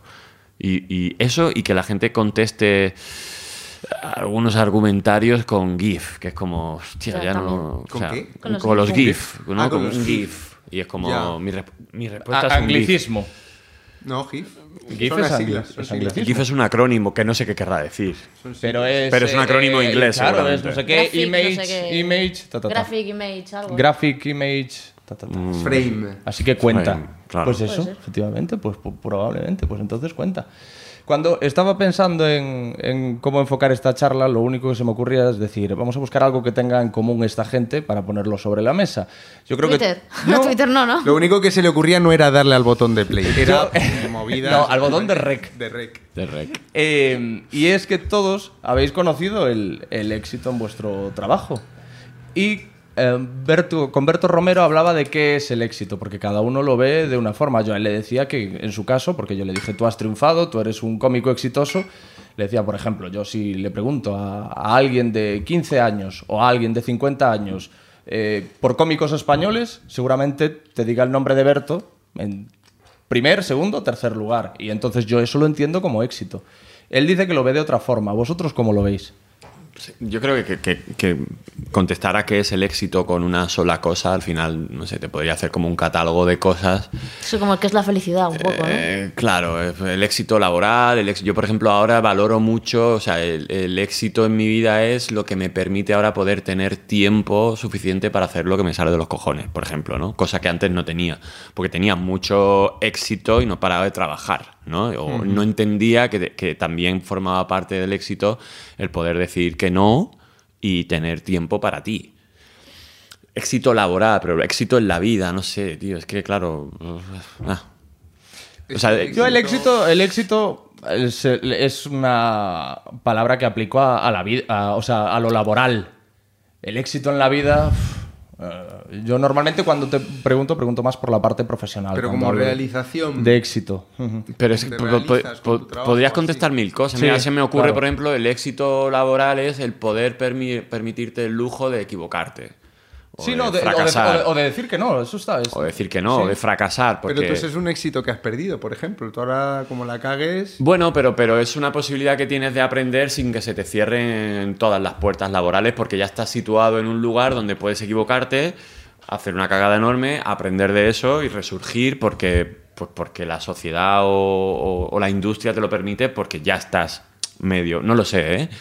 Yo a veces, y a mí me da, me da horror, eh, la, posibilidad de fracasar laboralmente me aterroriza. Pero hay una parte de mí que siempre dice, ojalá algún día meta una, una pata enorme, tío, que me, que me- o sea, laboralmente, artísticamente, que tenga una crisis y una cagada enorme como para poder, ¿no? Pero es como. Porque yo, soy, yo me considero que sí. en algún momento pase. Es como si yo te digo, te voy a dar una bofetada y, y estás deseando que te la dé ya. Si te digo, eh, a lo largo de esta semana te voy a dar una bofetada. Y estás todo el rato temiéndola. Y dices, No, no "Dámela lo ya sé. y nos Lo- olvidamos lo, de esto. lo mismo me retiro con 85 años y digo, pues a lo mejor no he tenido un gran fracaso. Pues he ido sacando un 7 siempre. Lo mismo no he sacado un 11, pero tampoco he sacado un 0. No lo sé. Eh, pff, es que es complicado. Es un concepto como tú dices, ¿no? De qué es la felicidad. Pues te podría estar diciendo ítems el día entero de lo que se supone que es la felicidad, ¿no? Porque hoy te digo una junto cosa. al mar, yo qué sé, Claro, ¿sabes? y, ¿Qué y es lo- eso? Claro, y luego ahora sales y ves un niño que está súper contento porque la madre le está dando un helado y dices tú, pues a lo mejor es el momento previo a que el niño dice, y lo ves y dices, eso es la felicidad. Y no te toca a ti, quiero decir, "Fua, es tan amplio, tío, ¿no? El éxito. Lo que sé es que lleva tilde, porque ese es Sí. brújula. Por ahora sí. Por- Por ahora sí. ¿Y tú, Marta? Pues yo estoy con Dani también, porque sí que he conocido, en cierta manera, en mi carrera el éxito, porque he llegado donde no me esperaba y he sido reconocida y etcétera, etcétera. Entonces, sí, pero eso tampoco me ha traído cosas en las que yo dijera que me sintiese completa con eso, ¿sabes? Está guay, porque, pero, es, pero dura muy poquito. Y aparte eso eh, tampoco de- demuestra nada, ¿sabes? O sea, que digas, bueno, mejor DJ de España y tal, vale, está guay, ¿sabes? A lo mejor te sube el caché un año y tal, pero que es que luego tampoco es éxito. O sea, sí que es éxito profesional porque tienes más dinerito, pero que es que luego tampoco te llena. O sea, lo que a mí me llena no es, no es solo el dinero, sino lo que dice Dani. A lo mejor mi- lo a mí me llena es estar, tener tiempo para hacer lo que a mí me dé la gana y aparte eh, tener tiempo también de disfrutar de mi trabajo. ¿Sabes? O sea, a lo mejor no estoy pinchando en Miami ni nada, pero estoy pinchando aquí en una aldea de Lugo que en la, me, están, me están dando un pulpo de puta madre para comer y estoy allí al lado del mar. ¿Me entiendes? En Viveiro. Tú has, has reconocido una cosa en redes que es muy loable y que no es habitual leer, una cosa que es, es- es común en tus declaraciones, decir cosas que, que no es muy eh, fácil escuchar. Eh, has reconocido que el haber tenido mucho éxito y, y en otros momentos tener menos, te ha llevado a tener envidia e incluso a atacar a grupos que estaban teniendo éxito, a otras DJs o otros DJs que estaban teniendo éxito en el momento. Eso es un problema de ego mío que he tenido, un problema de autoestima que he superado gracias a mi psicólogo, que ya me dio la alta, por cierto. Ah, sí, es cierto, es verdad. Gracias. Y eh, yo qué sé, es más un rollo de eso, de ego. O sea, que yo me comparaba porque veía que a lo mejor alguien pinchaba en un festival en el que yo ese año no iba a pinchar y era como, hostia, tío, ¿por qué le llaman a ella y a mí no? O sea, ¿qué he hecho yo mal? O sea, y era un machaque continuo que al final a mí me, me machacaba también. Entonces, pues tuve que reciclarme mucho y empezar a valorarme yo y empezar a verme de otra manera y a construirme de otra forma, porque lo que no puedo hacer es basar mi éxito en el éxito en la- o en la derrota o en el fracaso de los demás, porque era lo, como yo me sentía bien. Y eso al final es... Aparte de ser horrible, es agotador, porque no, no, no, no te permites, no te permites sentirte realizada nunca. Y pero aún tienes esa compulsión cuando ves según qué grupos eh, tener éxito, tocar en algunos festivales, de decir, voy, voy a coger el teclado y voy a... No, pero sí que a lo mejor pienso, joder, otra vez estos en este festival. A lo mejor lo puedo pensar, pero no, no tengo tanta negatividad o tanta ira como tenía antes, porque he trabajado mucho con eso, ¿sabes? Te han dado el alta, pero con una revisión de vez en cuando. Sí, a lo mejor, efectivamente. No, no, Como- y aparte es que yo, a mí me ha costado mucho ver ese problema, porque es que el, el- el tema de compararse con los demás cuando estás en una, en una profesión artística, creativa, tal, que es mucho ego también, supongo que tú siendo actor lo sabrás. También hay tanta competencia. Eh, si la hay, no, se- no se manifiesta. Quiero decir, eh, suele haber bastante compañerismo. Yo lo he vivido desde los 5 o 6 años que llevo haciendo cine y los 14 o 15 haciendo comedia.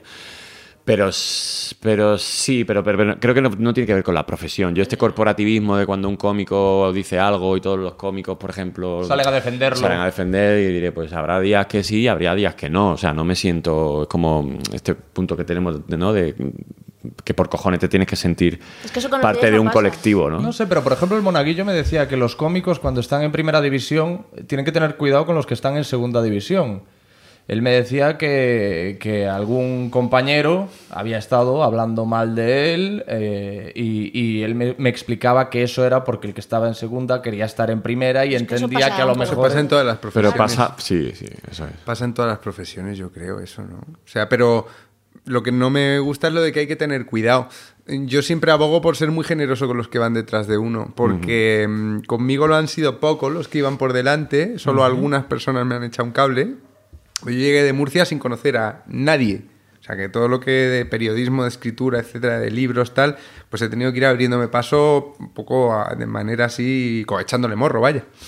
Y me encont- para mí fue una des- desilusión ver que los que había ya mayores no te echaban un cable. Y yo por eso creo que mm, no me mola. O sea, yo sé que hay mucha gente que piensa hay que tener cuidado con estos que vienen detrás porque son unos cabrones y vienen a quitarnos todo, no sé qué, ta, ta, ta. Yo creo que hay que hacerlo al contrario. Yo creo Claro. que hay que eh, echar Claro. gente para el bote porque ya te los encontrarás tú cuando bajes. Quiero decir, Claro, eso, claro. Era justo eso lo que de- iba a decir, de- la de frase. Pero eso sería de manera eh, interesada. Pero es que también mola mucho. A mí me realiza más. Mira, yo estoy.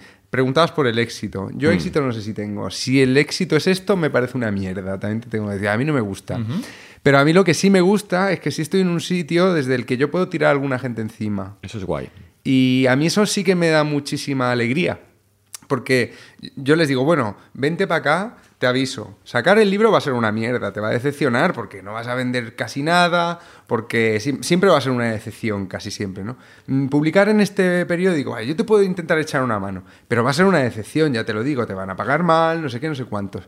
Pero la, mm, el gusto que yo lo tengo más en eso, ¿no? En, en estar en un sitio desde el que se puede echar un cable a Peña que está pues viviendo las del hambre como vivías tú. Y, y, y yo sí que mm, esto es una cosa que me gusta decir porque creo que hay que hacerla. Porque creo que la responsabilidad del que tiene éxito es ser generoso con los que vienen después. Porque mm, te hayan ayudado a ti o no. Yo me he encontrado con mucha gente que estaba mm, recelosa, eh, um, miedosa, mezquina con los que venían por detrás, con los que estaban a su lado. O sea, envidia tenemos todos. A mí me ha pasado mil veces. Eso te- iba a decir, Envidia tienes, por supuesto. Es que es un mi mejor humano, amigo, yo- mi mejor amigo Manuel Astur es escritor, ¿no? Va a sacar una novela en enero en, en Acantilao. Pues Acantilao es la editorial donde yo querría publicar mis novelas, por supuesto. y no las he publicado ahí, no me, no me las han publicado. Envidia te da, pero... mm, tienes Pero no es una envidia de decir, ojalá tú no, no te pasara eso a ti para poderlo hacer yo. Y Claro, no y es pu- una y pu- y envidia pu- claro, malsana de de- decir- Y puedes hasta tener ese momento, pero lo bonito es superar ese tipo de cosas. Quiero decir, lo bonito de la amistad entre escritores es poder seguir siendo amigos, porque muchas veces las envidias salen, piensas lo peor, dices, ojalá que no le, ojalá no le hubiera salido, lo piensas de tu mejor amigo, claro que lo piensas, pero te sobrepones a ello. Y Tengo que decir una cosa, que es referente a lo que es el mundo DJ, o sea, mm, es que es la noche también, y es que la noche es otro rollo, ¿sabes? A eso me ¿en qué refiero. sentido? Pues que no te puedes fiar de nadie para empezar. Porque la gente mm, Lo peor que hay en el mundo está en la noche. Solo de Batman. te puedes fiar. Solo de Batman te puedes fiar. Y ni aún así. Porque mira con Robin. Bueno, eh, Pero ¿por qué no te por qué, qué es lo que hay en la noche al otro lado de la cabina del, de los ¿qué otro DJs? lado? Pues a ver, pues si- primero, esto no quiero, o sea, que nadie se, si alguien se siente aludido con lo que voy a decir, no es por ofender. Pero a ver, el 90% de la gente con la que yo trato está pedo. ¿Vale? Más o, o, menos. pasada de otras cosas. Sí, no, pedo en- engloba cualquier sustancia Sí. en el que te permita estar más alterado o más e- e- evadido de la situación. Entonces yo trato con gente así, que a ver, que no soy enfermera, que no tengo que em, hacer nada con ellos, pero simplemente el hecho de que se te acerquen, te coman la oreja durante un buen rato intentando cantarte una canción que no reconocen ni ellos para que yo la reconozca y poder ponerla, pues es bastante complicada. O sea, es- es- a- o sea, y, y a veces son 10 minutos lo que tengo que poner cara de circunstancias y decir, sí, sí, ahora, ahora y tal. Y, y no me dejan irme, me están así. No, pero esa, la, la, la, ¿sabes? No, pero ¿sabes cuál es que esa? Pues así, todo el rato. No, pero eso es una gilipollez, quiero decir, es una anécdota sin más. Pero sí que es cierto que en la noche, cuando tú no estás eh, pasada, pues te cuesta mucho comunicarte con el resto de la gente. Y también tienes que pensar que tienes que cobrar, que tienes una serie de cosas o necesidades que a lo mejor tardan más en llegar, ¿sabes? Es que la noche es va a otro ritmo y hay otro tipo de personas de las que, por eso digo, no te puedes fiar, porque, joder, en la noche hay muchos empresarios pues que tienen negocios muy turbios también, ¿sabes? O sea, estás cobrando de a lo mejor... En fin, la noche es otro rollo. Compañerismo, compañerismo entre DJs en la noche, pues lo habrá. Yo no tengo muchos amigos DJs, pero bueno, tampoco es una cosa que me, Pero tú pegarías un volantazo ahora y cambiarías de profesión.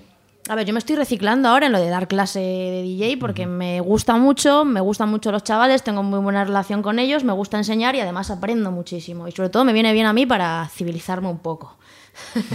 ¿Sabes? Y tener responsabilidades, porque yo he sido DJ mucho tiempo. Entonces, o sea, yo no digo que me haya alocado ni nada de eso, pero sí que tengo unos biorritmos diferentes que el resto de la gente, por ejemplo. Y, y estoy muy desgastada también de ciertas cosas. O sea, yo ya no salgo, te lo decía antes. No me apetece salir desde hace 10 años y llevo 10 años sin beber alcohol ni nada, porque es que no me gusta, o sea, no me lo paso bien, no lo disfruto, no me dan ganas de bailar y a mí me encantaba bailar antes de ser DJ.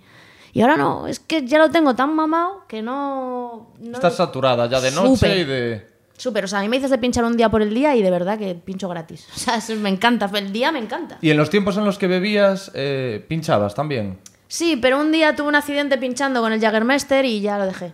O el Jaggermeister es un consejero Mira, horrible para cualquier tipo de tarea o y decisión. esca- escalera, eh, cabina arriba. Cualquier fatal. bebida que no sepas pronunciar bien. No, pero el, el el Jaggermeister que era el anestésico de los, De los nazis, ¿no? Ah, No sabía. Hostias, No tenía ni puta idea. lo que te estás metiendo, macho. No, no, ya no, ya nada. Pero... Y fue, y fue a raíz de eso que dijiste nunca, nunca más, No, nunca más. Es que además, tío, además ligué esa noche y fue un polvo horrible, tío. Me caí de la cama, o sea, o sea, fatal, fatal. Dios, qué noche, ¿eh? Sí, sí, sí. Pero te pasó todo en la misma noche. ¿Qué noche la de aquel Qué día? noche la de aquel día. Bueno, lo malo de todas maneras es cuando todas tus noches son como esa, ¿no? De- No, no, o que sea, eso es lo fue- que le pasa a mucha no, gente en el mundo de la no. noche. Yo creo Que que se convierte en yo- yo rutina y solía ya no se o sea, acuerda. No, ligo cuando no, no suelo ligar, pero claro, eso era, o sea, ligar un día era para mí, Dios mío, o sea, Pero si eras DJ. ya, ya lo sé, pero si es que hay DJs, mucha leyenda hombre. urbana con el tema de los DJs y sobre todo cuando son chicas. En fin, el caso es que yo ese día estaba más emocionada de lo normal porque encima pillé y es como, hostia, ¿sabes? O ya no duermo de la emoción. Y nada, me, me pegó una hostia. para celebrarlo me, te caíste por las escaleras. Me caí de, de- de la, de la cama y de las escaleras. Eso os digo, que es que me, me- me vino de. O sea, nunca más. dormiste en una casa del árbol o algo así, como de la cama y la escalera al mismo tiempo. No, me, me caí en una cama normal, pero sí que me acuerdo que la cabina, antes de llegar a la cama, eh, había, estaba unas escaleras. Y sí que tuve ahí un. Bueno, pues un traspié. Y luego ya, yo me acuerdo que al día siguiente me levanté con un moratón. Me está describiendo cualquier noche. mía Cualquier noche, sí, sí. Yo, a mí me están sí, viniendo sí, un sí. montón de recuerdos Claro, a pues la yo memoria. no... Yo ahora sí me estoy sintiendo aludido, ¿eh? Con- Ah, yo no, yo no soy de esas. Entonces, claro, no, no, no. Yo y la noche. Pero tú habías pinchado antes con Jaggermeister. Es que a mí el Jaggermeister, tío, me produce un, un apagón durante un tiempo de la noche en la que yo me vuelvo un zombie sin conciencia y sin Mira, yo eso era, control era la- de- fue la primera vez que lo probé eso. Y yo qué sé, igual me, me tomé Ah. tres, tres chupitos Ah, o cuatro pues te chupitos. llega. Son, son hierbas, ¿no? Son unas hierbas. Sí, es o- una hierba. Bueno, sí, una hierba con mucho alcohol y Y azúcar anís por o un algo tubo. así, sí. Madre Eh, a mí me parece que el Jagermeister es como la droga legal más fuerte. Sí, ¿verdad? Sí, sí, sí, ¿eh? eso te, te- Sí. Ya te digo, a mí me produjo unos apagones cuando la tomaba y tal. Está bueno, a mí me gusta. Que por pero- cierto fue en Barcelona esto, ¿eh? En la sala. En, en una de. Salamandra. ¿Te suena? No. La sala Salamandra. No, en Barcelona salgo poco. Pues antiguamente tenía una cabina con unas escaleras que había que subir y mi madre. Un saludo para el DJ de Salamandra. ¿Por, de- por qué sales poco en Barcelona? Porque no se sale por allí mucho. No es una ciudad muy de salir, así como Madrid. No, bueno, es para salir los guiris que van, los guiris salen mucho. Luego hay como mm, grupos. Por ejemplo, el rollo gay lesbi- lesbiano por allí sí que es divertido. Yo cuando he, cuando he salido con mi mujer muchas veces vamos a discotecas de esas de los gays y tal porque se pasa muy, muy guay hay muy buen ambiente. Pero lo demás es que es muy de guiris o... Y luego que Barcelona... Y luego está todo como muy alejado de todo, ¿no? Como que hay un sitio que... No es como aquí, ¿no? Que hay una A zona ver, hay entera de algunos bar. No sitios. sé, yo está, también está el hace Apolo, que que, no. es mítico. Hay, hay varios sitios que están bien, ¿no? Para salir así. Claro, pero lo que dice Dani es que si, por ejemplo, te quieres ir, a- de- ir del Apolo a otro garito, te tienes que ir. Bueno, pero los taxis te hacen la vida muy fácil. Sí, Quiero decir, sí. cuando tú ya estás pagando. el fin de semana el metro va toda la noche además, ¿no? Sí, pero cuando estás pagando do- 10 euros por una copa, te da igual coger un taxi para ir de un sitio a otro. Quiero decir, ya, ya esa noche sabes que va a ser tu ruina. Sí, pero, ¿no? pero, pero esas transiciones te da el bajonazo. El Sí, típico taxi sí. que a, Pero- a los cinco minutos dice, mira, caballero, lléveme a casa. Lo que te da todo el bajonazo. Pero es a partir de una edad, ¿eh? o lleva el taxi Sí, de la nuestra, Europa FM. o- A partir de una edad, o sea, son 20 años, no, no, aquí Ya, solo ya, te vas. ¿sabes? No, pero Sí, lo que pasa con Barcelona es una cuestión de carácter, que eso es lo malo. Tú en- a mí me gustaba salir por Madrid porque tú en Madrid sales con... Salimos nosotros cuatro ahora después. Nos van, venga, vamos Y a tomar unas en, un- en cañas. un tablao, ¿no? Y, y acabamos- como una pandilla diferente. Exacto. acabamos en un Y- tablao. Y, acabamos con cuatro pandillas diferentes en cuatro casas haciendo el after allí a las 11 de la mañana que dices, pero, pero ¿cómo he llegado hasta aquí? Yo he acabado mucha gente, muchas veces con gente que tenía antecedentes penales seguro. Por supuesto. Yo he acabado- el único que no. Y has acabado sin antecedentes penales tú, que eso es lo raro. luego- Yo he acabado con las llaves de un puticlub. ¿Qué dices? ¿Sí? ¿Cómo con las llaves de un Que puticlub? cierre el último. Eso es. Bueno, vamos a seguir contando. No, Pero no, no, teníamos el esto, titular. Esto pintaba muy bien. No, no, no, no, no, yo hay cosas que no... Pero, eso, pero eso no se puede hacer. Ah, ¿cómo que no? Lanzas el titular y Lo ha, los coges no, lo ha contado antes, cuando no le has dado a grabar. Claro.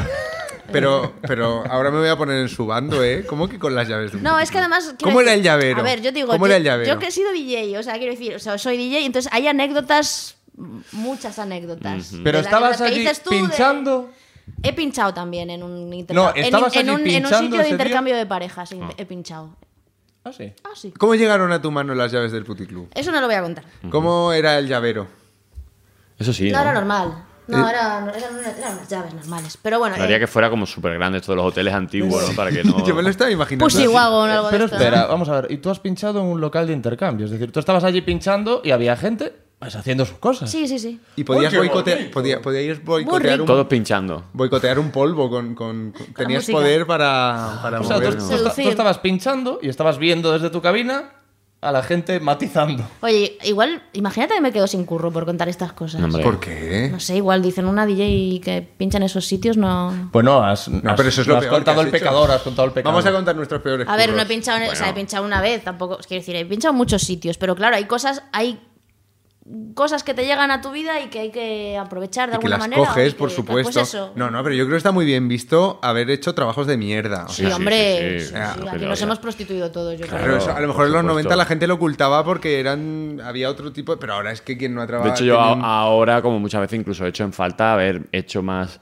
bolos de mierda ¿Tú para poder contarlo. como cuentacuentos por las calles de Granada? Pues, pues, pues efectivamente, y en ¿Me teterías de? Granada. Sí, en teterías, ¿Pero no fue contado tu peor cuentos en la curro ese? calle. Sí, sí, sí. Había una, una plaza en, en, en Granada, que era la Plaza del 8, y después de estar contando durante un año una tetería, dijimos, venga, pues el último viernes, ahora me acuerdo, dijimos, el último viernes de mayo del año en el que Rosa cantó Ganó en Eurovisión, Eurovisión. porque de repente vimos como, hostia, tío, canta Rosa en Eurovisión, no va a venir ni el tato al cuentacuento. Y sí, ese primer. Sí, sí, sí, sí, sí. Bueno, pero eso es gloria bendita. Quiero decir, lo que es complicado es. de- pues yo qué sé, cuando te- de repente actúa. Pues, pues yo he actuado en el cumpleaños de una nena que cumple 16 años y era muy fan de mi monólogo de los, al principio. Un Y- Sweet 16. Ah, qué guay. no, claro, y los padres pues me pagan un... Oye, ¿cuánto cobras? Y yo digo, "Pff, pues, lo decía lo que yo cobraba en un bar. En este momento Y de, mi vida. y de repente, pues... me- ¿Cuánto cobrabas tú por un cumpleaños? Tengo curiosidad. Pues eso. mira, ese, ese, ese día, eh, pues claro, él- estaba yo medio, medio empezando, había grabado a lo mejor un monólogo, dos en Páramo, Pero vamos. pues que le, no sé, pues, pues 500 euros. 500 euros y, un- y unas medias noches. Y una, 500 euros y efectivamente, Y y los sanguchitos cortados en triángulo, la medianoche, Mira, y- los risquetos... Y ahora sí. con internet no se va a perder un poco esa biografía de artista que tuvo que guerrear y que Pero tuvo que va. pasar por muchas penurias. Te digo, porque por ejemplo hay, muchos músicos Lo que pasa que es que que la- saltan, bueno, con, con lo que pasa es que no lo los quieren ta- hacer, con, los talent y con todo eso. Muchos músicos que pasan Que de no 0 lo a 100. quieren hacer. Es que la movida es eso. lo- No quieren pasar por eso. Quieren llegar al éxito ya, porque es. Ahí es cuando digo que no, que no hay una vocación real. Porque yo cuando empecé mis comienzos, que fue animación infantil, eh, animador de ocio y tiempo libre, cuentacuentos, mi sueño no iba más allá de poder ir a una tetería ese día y contarle cuentos a los 50, 60 estudiantes de Granada que vinieran ese día. O sea, Claro. y comías mierda, pero porque te gustaba. Pero porque yo en aquella época tampoco tenía referentes de cómicos, porque eh, se puede ser a lo mejor como la segunda o tercera jornada de Páramo, los primeros, Agustín Jiménez, Alfredo Díaz. Pero no había un referente como ahora, que el que empieza a hacer monólogos ve cómo le ha ido a Berto, ti, a Berto, cómo le ha ido a este, Claro. cómo le ha ido al otro. Entonces, claro, lo que quieren ya directamente es tener un montón de followers. Eso es. Muchos de ellos están apadrinados, que me parece de puta madre. Ha habido cómicos que han apadrinado a otros cómicos y directamente han, empezaron a actuar en las Que salas buenas. De, de Twitter a salas. Que está genial, pero si a mí me pidieran consejo, yo les diría, foguéate en bares de mierda y foguéate. Ya no existen estos bares, pues porque ha cambiado también un poco la estructura de la comedia, pero. Pero, tío, yo he actuado en un, en un, anfiteatro al aire libre en Guadalajara sin nadie.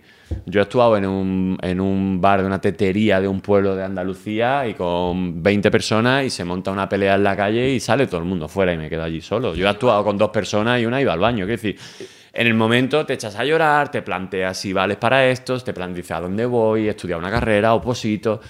Pero a día de hoy, esta es la escuela, tío. Es que eso Porque te- yo ahora te me enfrento a un bolo complicado cosas. y tengo 1500 herramientas. Saco la katana y saco el nunchaku. El que directamente ha pasado a los grandes escenarios, que seguramente tengan muchísimo talento, pero el día que se encuentre un marrón, Claro. No, y hay que pensar también, hay que pensar también que a lo mejor los grandes escenarios no llegan nunca. Y ahora os hablo ahora desde el mundo de la escritura, en la escritura de libros. Tienes a Pérez Reverte, tienes a gente así que son superventas que ya eran superventas antes de que el edificio se derrumbara. Pero muchos hemos entrado cuando el edificio ya estaba en ruinas. Claro. Que no vamos a llenar nunca un teatro porque estamos presentando un libro. Eso, o sea, yo puedo dar una charla TED y veo delante un escenario lleno, ¿no? O puedo hacer una cosa de esas, o una conferencia o así. Pero cuando yo voy a presentar los libros, tengo delante a lo mejor como mucho 200 personas. Quiero decir que, Claro, que eso estamos- es lo más a lo que estamos llegando los escritores, ¿no? Pero soñábamos con lo otro. Lo que pasa es que el edificio se derrumbó. Bueno, pues también, no sé si pasa, o sea, con la comedia no, porque la comedia va como un tiro, ¿no? Ni con el- la fiesta, pero que también mm, tenemos unas ideas del éxito que son muy Netflix. O sea, que son muy Sí, de. mm, Instantáneo. Sí. de- y, y- y- y grandes estadios llenos de gente, no sé, mm, Freddie Mercury en Wembley. Eso es el éxito para mí. Freddie Mercury en Wembley, en el 85. ¡Buah! La hostia, ¿no? Pero luego es que el éxito tiene formas muy raras. A mí, por ejemplo, yo descubrí. Yo, yo- mi idea del éxito era eh, que me leyera un millón de personas un libro, cuando no había publicado ninguno. Luego, luego el éxito era que me publicaran, porque veía que nadie me publicaba los libros.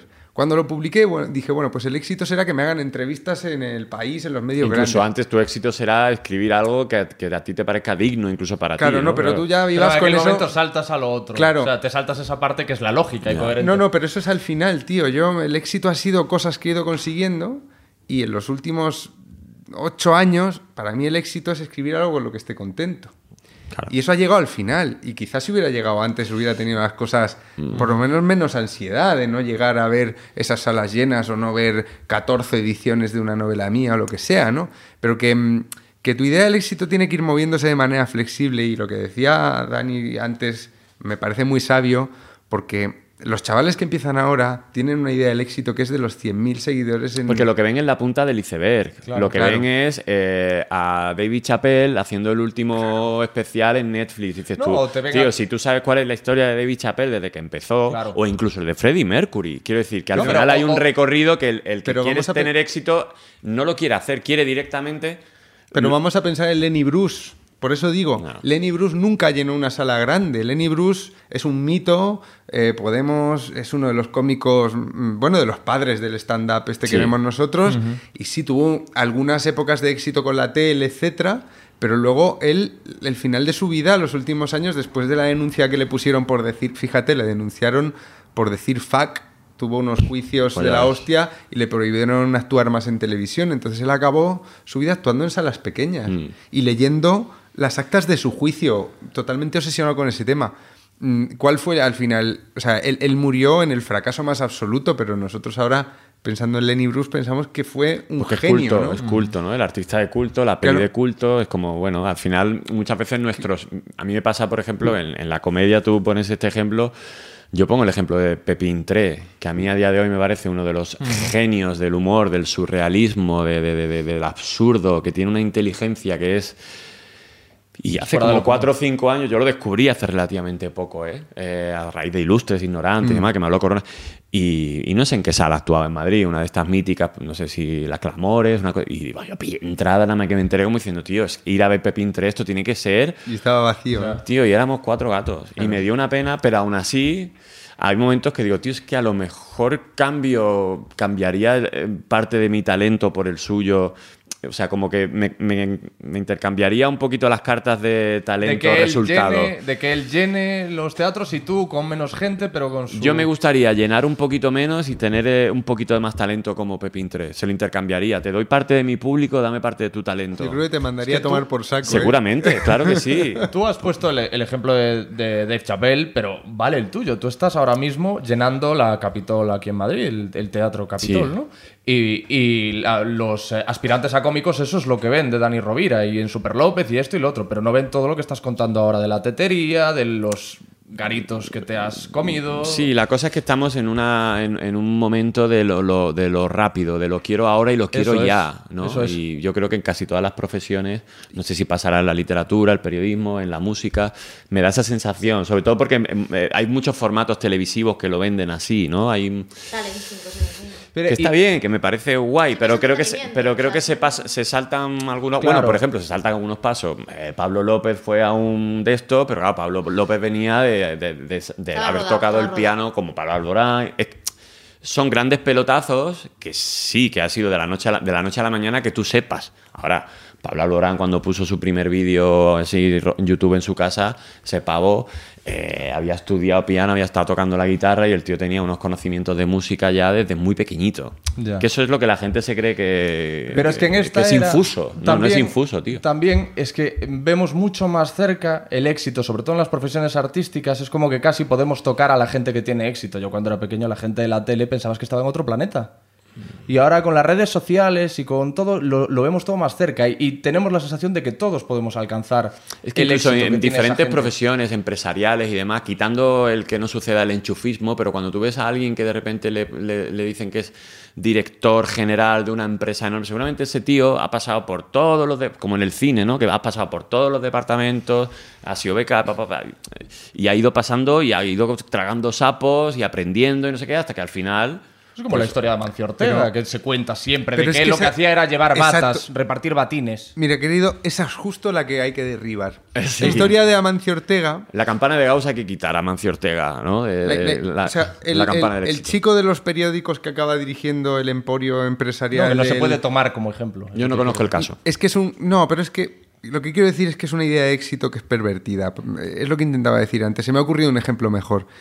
Mm, Melville, el autor de Moby Dick, murió sin ver publicado Moby Dick más que. O sea, creo que, creo que la edición fueron 200 ejemplares. Fracaso absoluto. ¿Cuál? O sea, diríamos que Melville murió en el fracaso sin conocer el éxito. Pero es mentira, porque escribió Moby Dick. Quiero decir, O Bangkok, ¿no? Que no, no supo, no. ¿Qué Exacto, pasó o sea, luego, ¿no? puedes- La conjura de los se suelen contar estas historias como que el éxito les llegó después de muertos. Pues yo no me lo creo, porque Melville la escribió antes de morirse, por lo pronto, ¿no? O sea, la, la de Moby Dick. Entonces, para mí, ¿por qué no empezamos a contarle a los chavales que el éxito es escribir Moby Dick aunque no te comas una puta mierda? Claro. Porque es una cumbre de la literatura y Melville no lo sabe. Melville murió sin, sin- sin que nadie le dijera, tío, eres un genio y has escrito una cumbre de la literatura. Murió creyendo que su vida había fracasado por completo. Pero es falso. Pero hay es mucha, falso. hay mucha poesía que es muy bonito y la gente no quiere poesía, la gente quiere. Por eso, pero da igual. O sea, Quiere prosa. El éxito es conseguir escribir eso. Claro. No venderlo, joder. Mm. Por eso creo que es importante cambiar eh, la idea del éxito de viene mucha gente a verme, gano mucha pasta. Bueno, eso es un éxito muy agradable y muy... Yo ahora, por ejemplo, con el periodismo gano mucha pasta, ¿vale? Mm, Suficiente para vivir y de sobra, ¿no? Y para ahorrar incluso. Perfecto, nunca soñé con esto. Pero yo no considero que tenga éxito ahí. Yo considero que ahora me conoce mucha gente y es un por culo. Le caigo mal a gente que no conozco. Y le caigo bien a gente que me cae mal. O sea, todo es un lío. Digo, ¿pero esto qué coño es, no? O sea, Sí, pero por ¿dónde ejemplo, me he el, metido? el ejemplo que tú pones de, de Melville, el autor de Moby Dick, es como. Él ha tenido un éxito, lo, lo que creo que ha habido un fracaso de, de toda la estructura que le rodeaba. es decir, pues, Exacto, el joder. fracasado ha sido el editor que se lo leyó y no supo verlo. Esos ¿no? son. Entonces, eh, es- eso mola también, porque cuánta gente no se habrá dado cabeza. Bueno, en la- no sé, ¿no? Pero en la peli de, de, de Queen era muy bonito cuando el tipo mm, Bohemian Rhapsody no lo vio, ¿no? Pues. Luego fue un éxito, pero es- ese pavo fracasó vendía- al no saber valorar. Claro, ¿cuál, cuál es el éxito? ¿Escribir y cantar Bohemian Rhapsody? ¿Crear Bohemian Rhapsody? ¿O que la oiga mucha gente? El éxito es crear Bohemian Rhapsody. O sea, crea Bohemian Rhapsody y luego intenta venderla. Porque, si, porque si, no, si no la hubieran podido vender y hubiera pasado sin pena ni gloria, la canción es la misma. ¡Exacto! Es que la canción es la misma. O sea, es bueno saber también, hay una parte también de saber vender y rodearte de gente como pues el jugador, de- el, el- el- el de la cantera, que a lo mejor un día vio jugar a Messi y dice, vaya, paquete, o este, o este es muy chiquitillo, este no creo que, ¿no? Y fíjate. Pero el tema es que a mí, por ejemplo, me daría absolutamente igual tener éxito una vez muerto. Como comprenderás. No, o sea, pero- a mí me dicen, vas a tener mucho éxito cuando que- la palmes pero- porque pero- este pero- programa pero, digo, tío, me da absolutamente igual. pero, O sea, tío, como si ya una vez yo me muera, no. como si no escucha nadie más esto. Que da igual, que no, que no, que es que tú el éxito, vale. que tú el éxito sigues pensando que es vender. No, vamos. No, no, el éxito, El éxito es hacerlo Yo considero bien. que es algo que tengo que disfrutar. A mí, a mí Pero que eso, es, el- tenerlo después de que eso es vender. No, no, que el éxito es que tu podcast sea la polla. Si luego no lo oye nadie, tú estás, digamos, viviendo en un fracaso de vida, te va mal económicamente, etcétera. Pero si tu podcast es bueno. Pero vamos a ver, pero Germa- Herman Melville, por ejemplo, él cómo sabía que lo que había escrito era la hostia. No podía saberlo, decía nadie lo quiere. Entonces, pero es- objetivamente era la hostia. Es que mm, uf, tampoco lo sé. No sé si decirte. A lo mejor hay alguien que viene aquí y te argumenta por qué no es la hostia, aunque la mayor parte de la gente lo considera Sí, una obra el- maestra de la el- el- literatura. el Escribir criterio Moby es- Dick- Eso, a mí, lo Mo- de que es objetivamente. Moby Dick a veces, eh, a veces A mí el Conde de época- Montecristo, me- el Conde de Montecristo es mi novela favorita y, y se supone que es una obra también muy eh, considerada en la historia de la literatura y a mí ha habido gente que me ha dicho, pues a mí me parece una mierda y tampoco soy capaz de decirle, pues objetivamente es la hostia. Hay, hay obras que hay, la voz, hay obras que sobre- hay obras que la época no está preparada para, para comprenderlas. Eso es lo que le pasó a, Moby- a, a Melville con Moby Dick. Es una novela tan compleja, tan desordenada, tan llena de detalles eh, loquísimos que, que no se sabe muy bien a, qué, a cuento de qué vienen, que no, pues no, es que su época no estaba, estaba verde. Nació en el momento equivocado y escribió una puta obra maestra en el momento equivocado. ¿Tuvo éxito? No, murió. Bueno, tuvo éxito sí, porque consiguió escribir eso. Él quería escribir eso, era una locura para su época y consiguió escribirlo.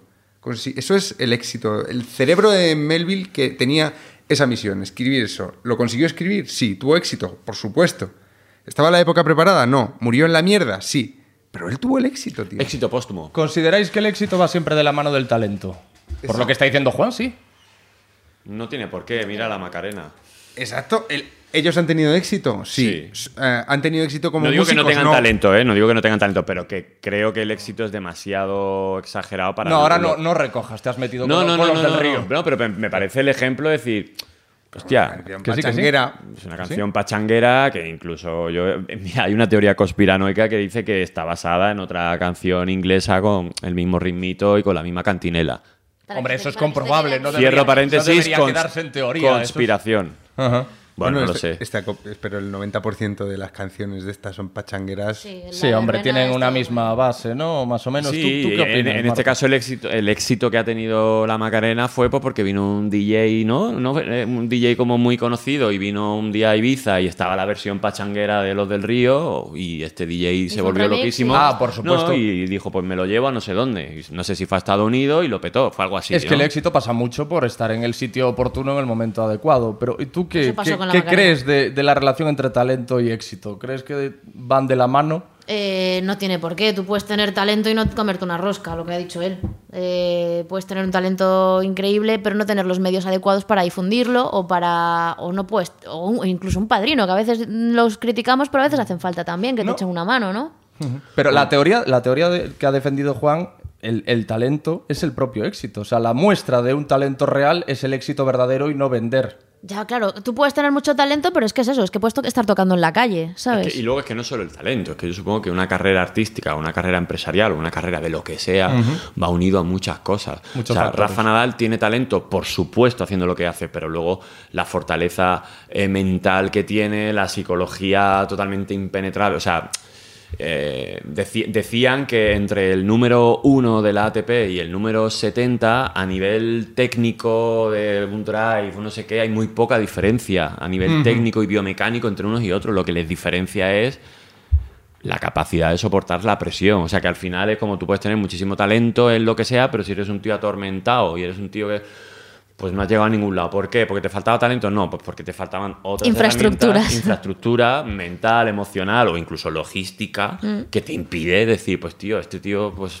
No, no, eso es claro. Eh, por ejemplo, Ronda Rousey, la luchadora de MMA, fue, eh, estuvo invicta durante un porrón de años, de repente un mal golpe la derribó y ya nunca jamás volvió a ser la misma. O y se hizo que- actriz. Y empezó a ser actriz y nunca, ya no, Ya no, ya no volvió, no volvió a ganar, dejó de competir y se hizo actriz. O sea, son muchos factores. Y si uno de Pero esos porque a ella factores le se desequilibra, Yo se creo que le interesaba más ser actriz, ¿eh? Fíjate. Yo creo que estaba abogando ya un poco más. Eso ya... de eso, se quería retirar de la lucha y, y- y nada, y se fue ahí con los mercenarios. ¿Tú qué dices, Juan? De lucha libre no tengo ni puta idea. No, esto es MMA. Hulk Hogan, di Artes palabra suelta, Hulk que estuve a punto de llevar a Juan a un evento El en enterrador. Barcelona. ¿Dónde me enterrador. llevar? a un evento de artes marciales mixtas de la AFL.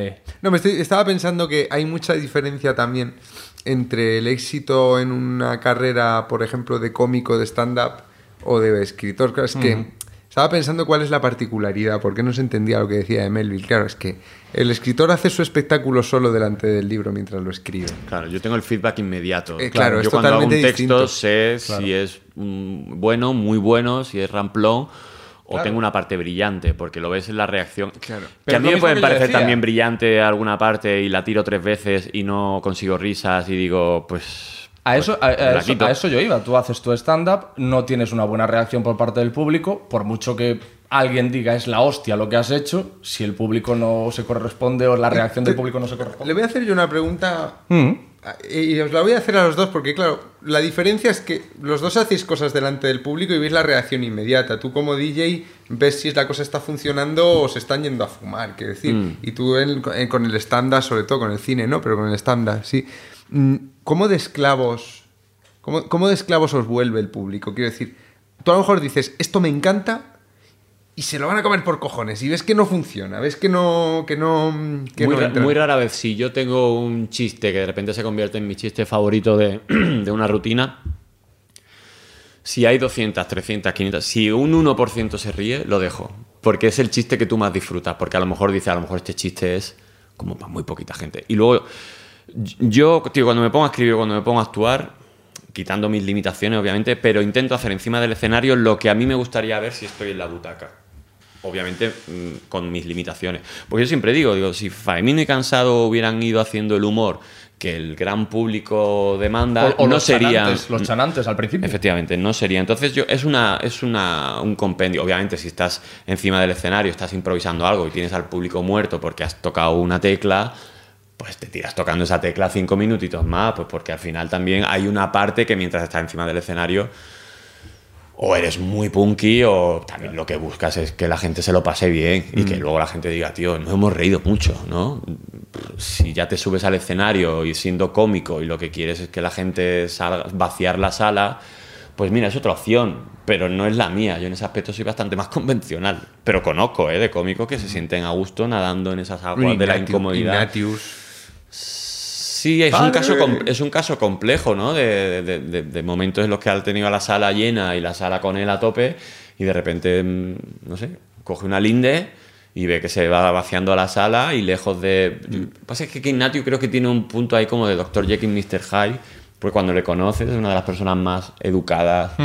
eh, no solo educada, sino que, que- si algo te puede molestar, luego pide disculpas, pero en el escenario es una transformación que me parece maravillosa porque no deja de ser otra, ot- otra opción más del catálogo de comedia tan maravilloso que tenemos en, en España. Igual que habrá DJs que dices tú, pues tío, a mí me gusta este tipo de música y yo la que pincha esta chica no me mola, pero me mola este o este, yo qué sé, tío. Eso es lo bonito, ¿no? Tú tienes caprichos en, el- en la cabina que, que quieras que bailen esto por cojones, que se lo pasen y que, y que empieces a ver que "Ah, con lo que me mola y no está gustando nada esta mierda. A ver, a veces, a quitar". veces sí. sí o sea, quiero decir, yo tengo caprichos, yo tengo canciones que sé que no van a conocer, pero que son muy buenas y quiero que las bailen, porque sé que quiero que las disfruten. La gente que se va porque esa canción que suena no la conocen, no es la de que les ponen en todos los garitos, no es la que tal, y se va a fumar, pues mira, peor para ellos, ¿sabes? Yo lo tengo así de claro. Si se quedan 15 personas para escuchar una canción nueva, pues oye, de puta madre. Pero sí que piensas un poco en la audiencia antes de Sí, elegir, sí, sí, por ejemplo, con el, en el Sondo Camino, que pincho en este festival, el festival más importante de Galicia, sí llevaste una serie de temas que iban a traer recuerdos a la gente de allí. Llevaba un tema para cerrar al final, que era el de Sabarín Club, porque ya sabía que iba a cerrar con él, pero no sabía ni con qué iba a empezar.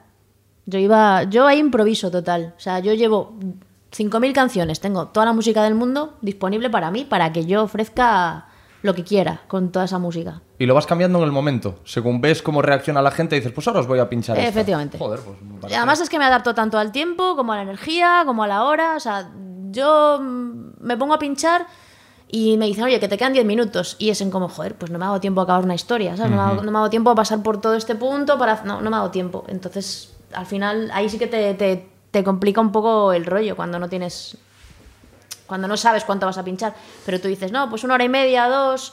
A veces yo alargo un poquito por cortesía también, depende, ¿no?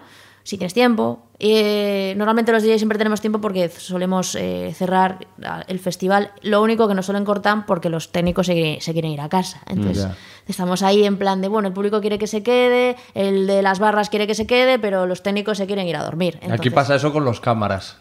Están también diciendo, bueno, nos vamos a ir. No, Chicos, yo... ¿Te termino de contar o no? Ah, sí, perdona, te he interrumpido. Perdona. ¿Cómo osas? Perdona. No, te estaba contestando a él. Eh, ya he terminado.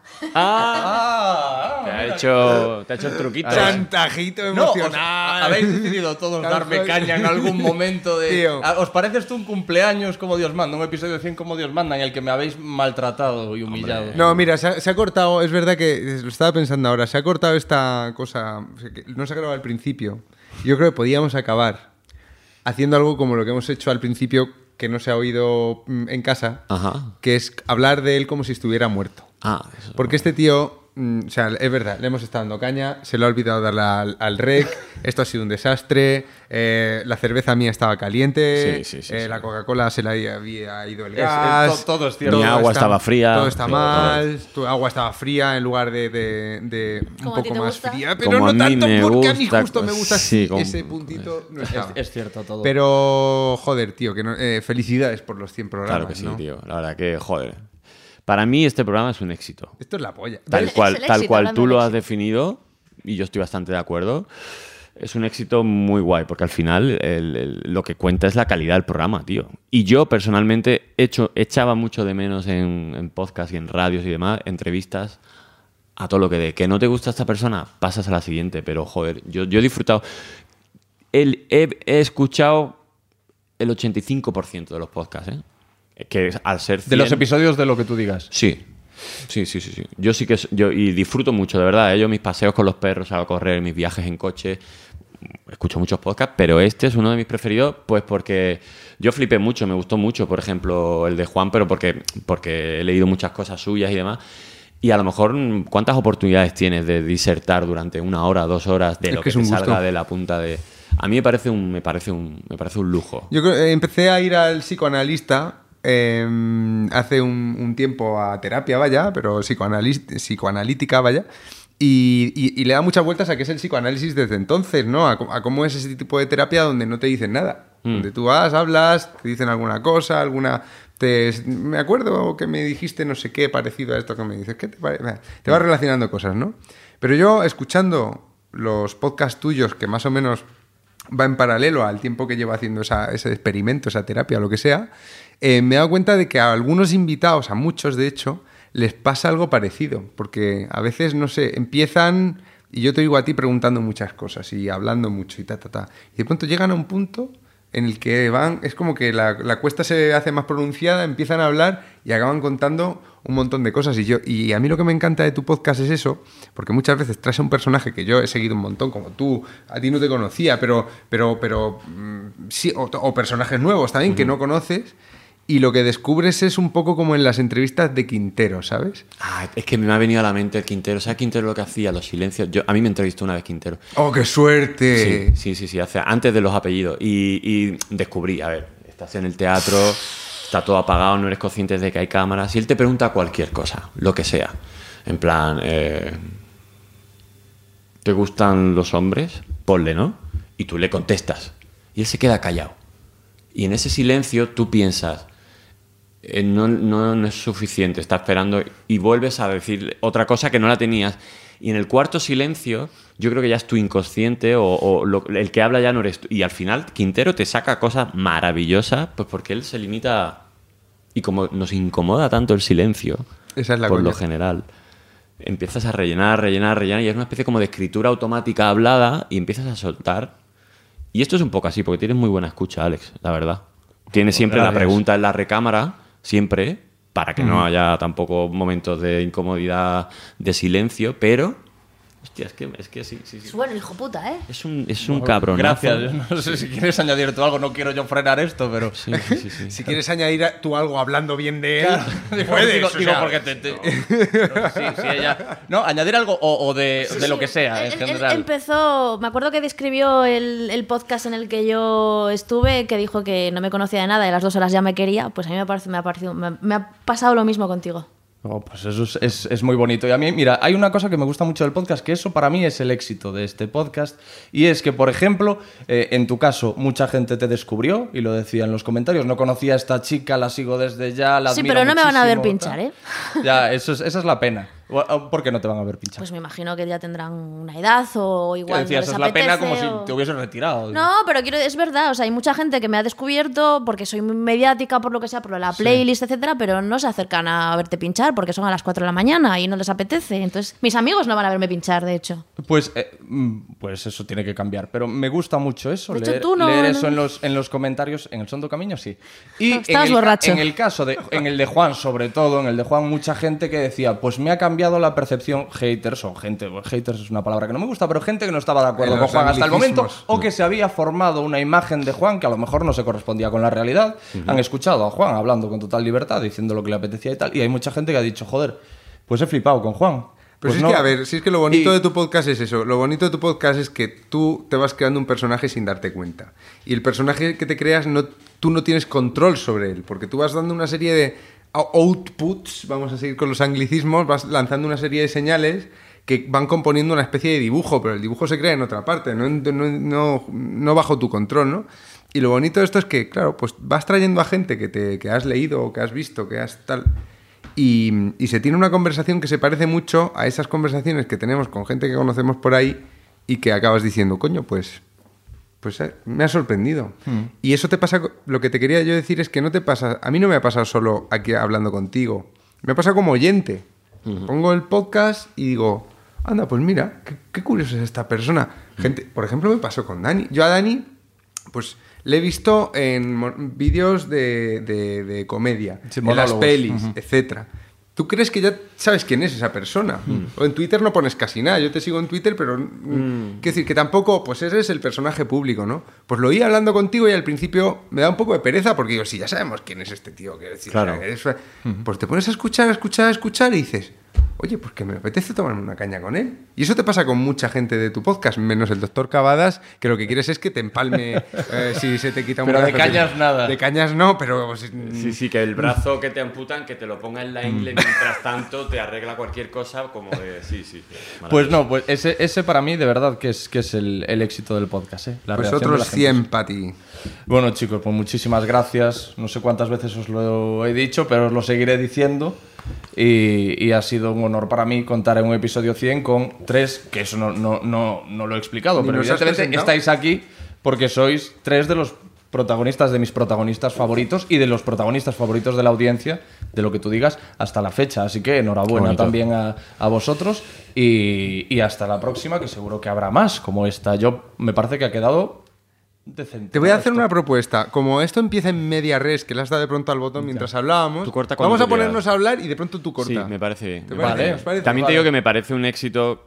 El, hecho de que se haya grabado ya es el primer éxito. de- de- No me lo voy a perdonar jamás. ¿eh? Se, me, se me ha puesto cuesta arriba la grabación al darme cuenta de eso. Sí, lo has pasado Ahora mal, no le des a un botón mal. que borre todo el contenido, que eso Claro, también a ver podría qué botón A mí, le- a mí me ha tranquilizado mogollón porque Sí. he dicho, yo estaba hablando fatal. Claro, pues, estaba pues todo lo tuyo, todo lo tuyo ha pasado a mí. Sí, y sobre todo porque no- como que no nos ha hecho falta un calentamiento. Que dijeron, es verdad que los 15 primeros minutos han sido un poco así tío. sosos. No, no, es que hemos empezado a saco. Pero Hemos empezado diciendo cosas muy guays. De hecho, ahora, eh, o sea, vamos a apuntar alguna y corta antes de que antes de que sigamos. Por ejemplo, cuando tú has contado la experiencia haciendo- sexual esa tuya, Dani.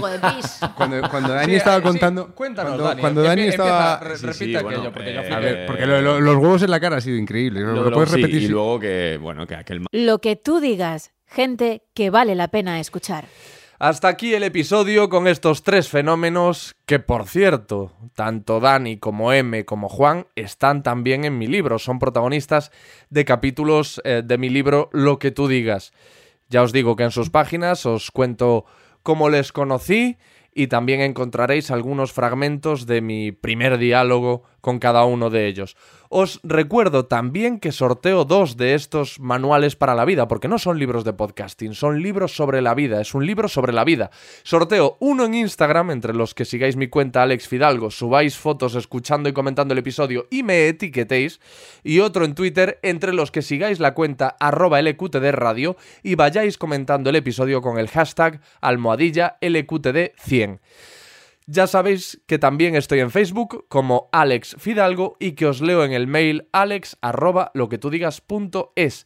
Y os recuerdo la maravillosa noticia, el bombazo que di al inicio de este episodio. Desde ahora, lo que tú digas es un podcast, Podium Podcast.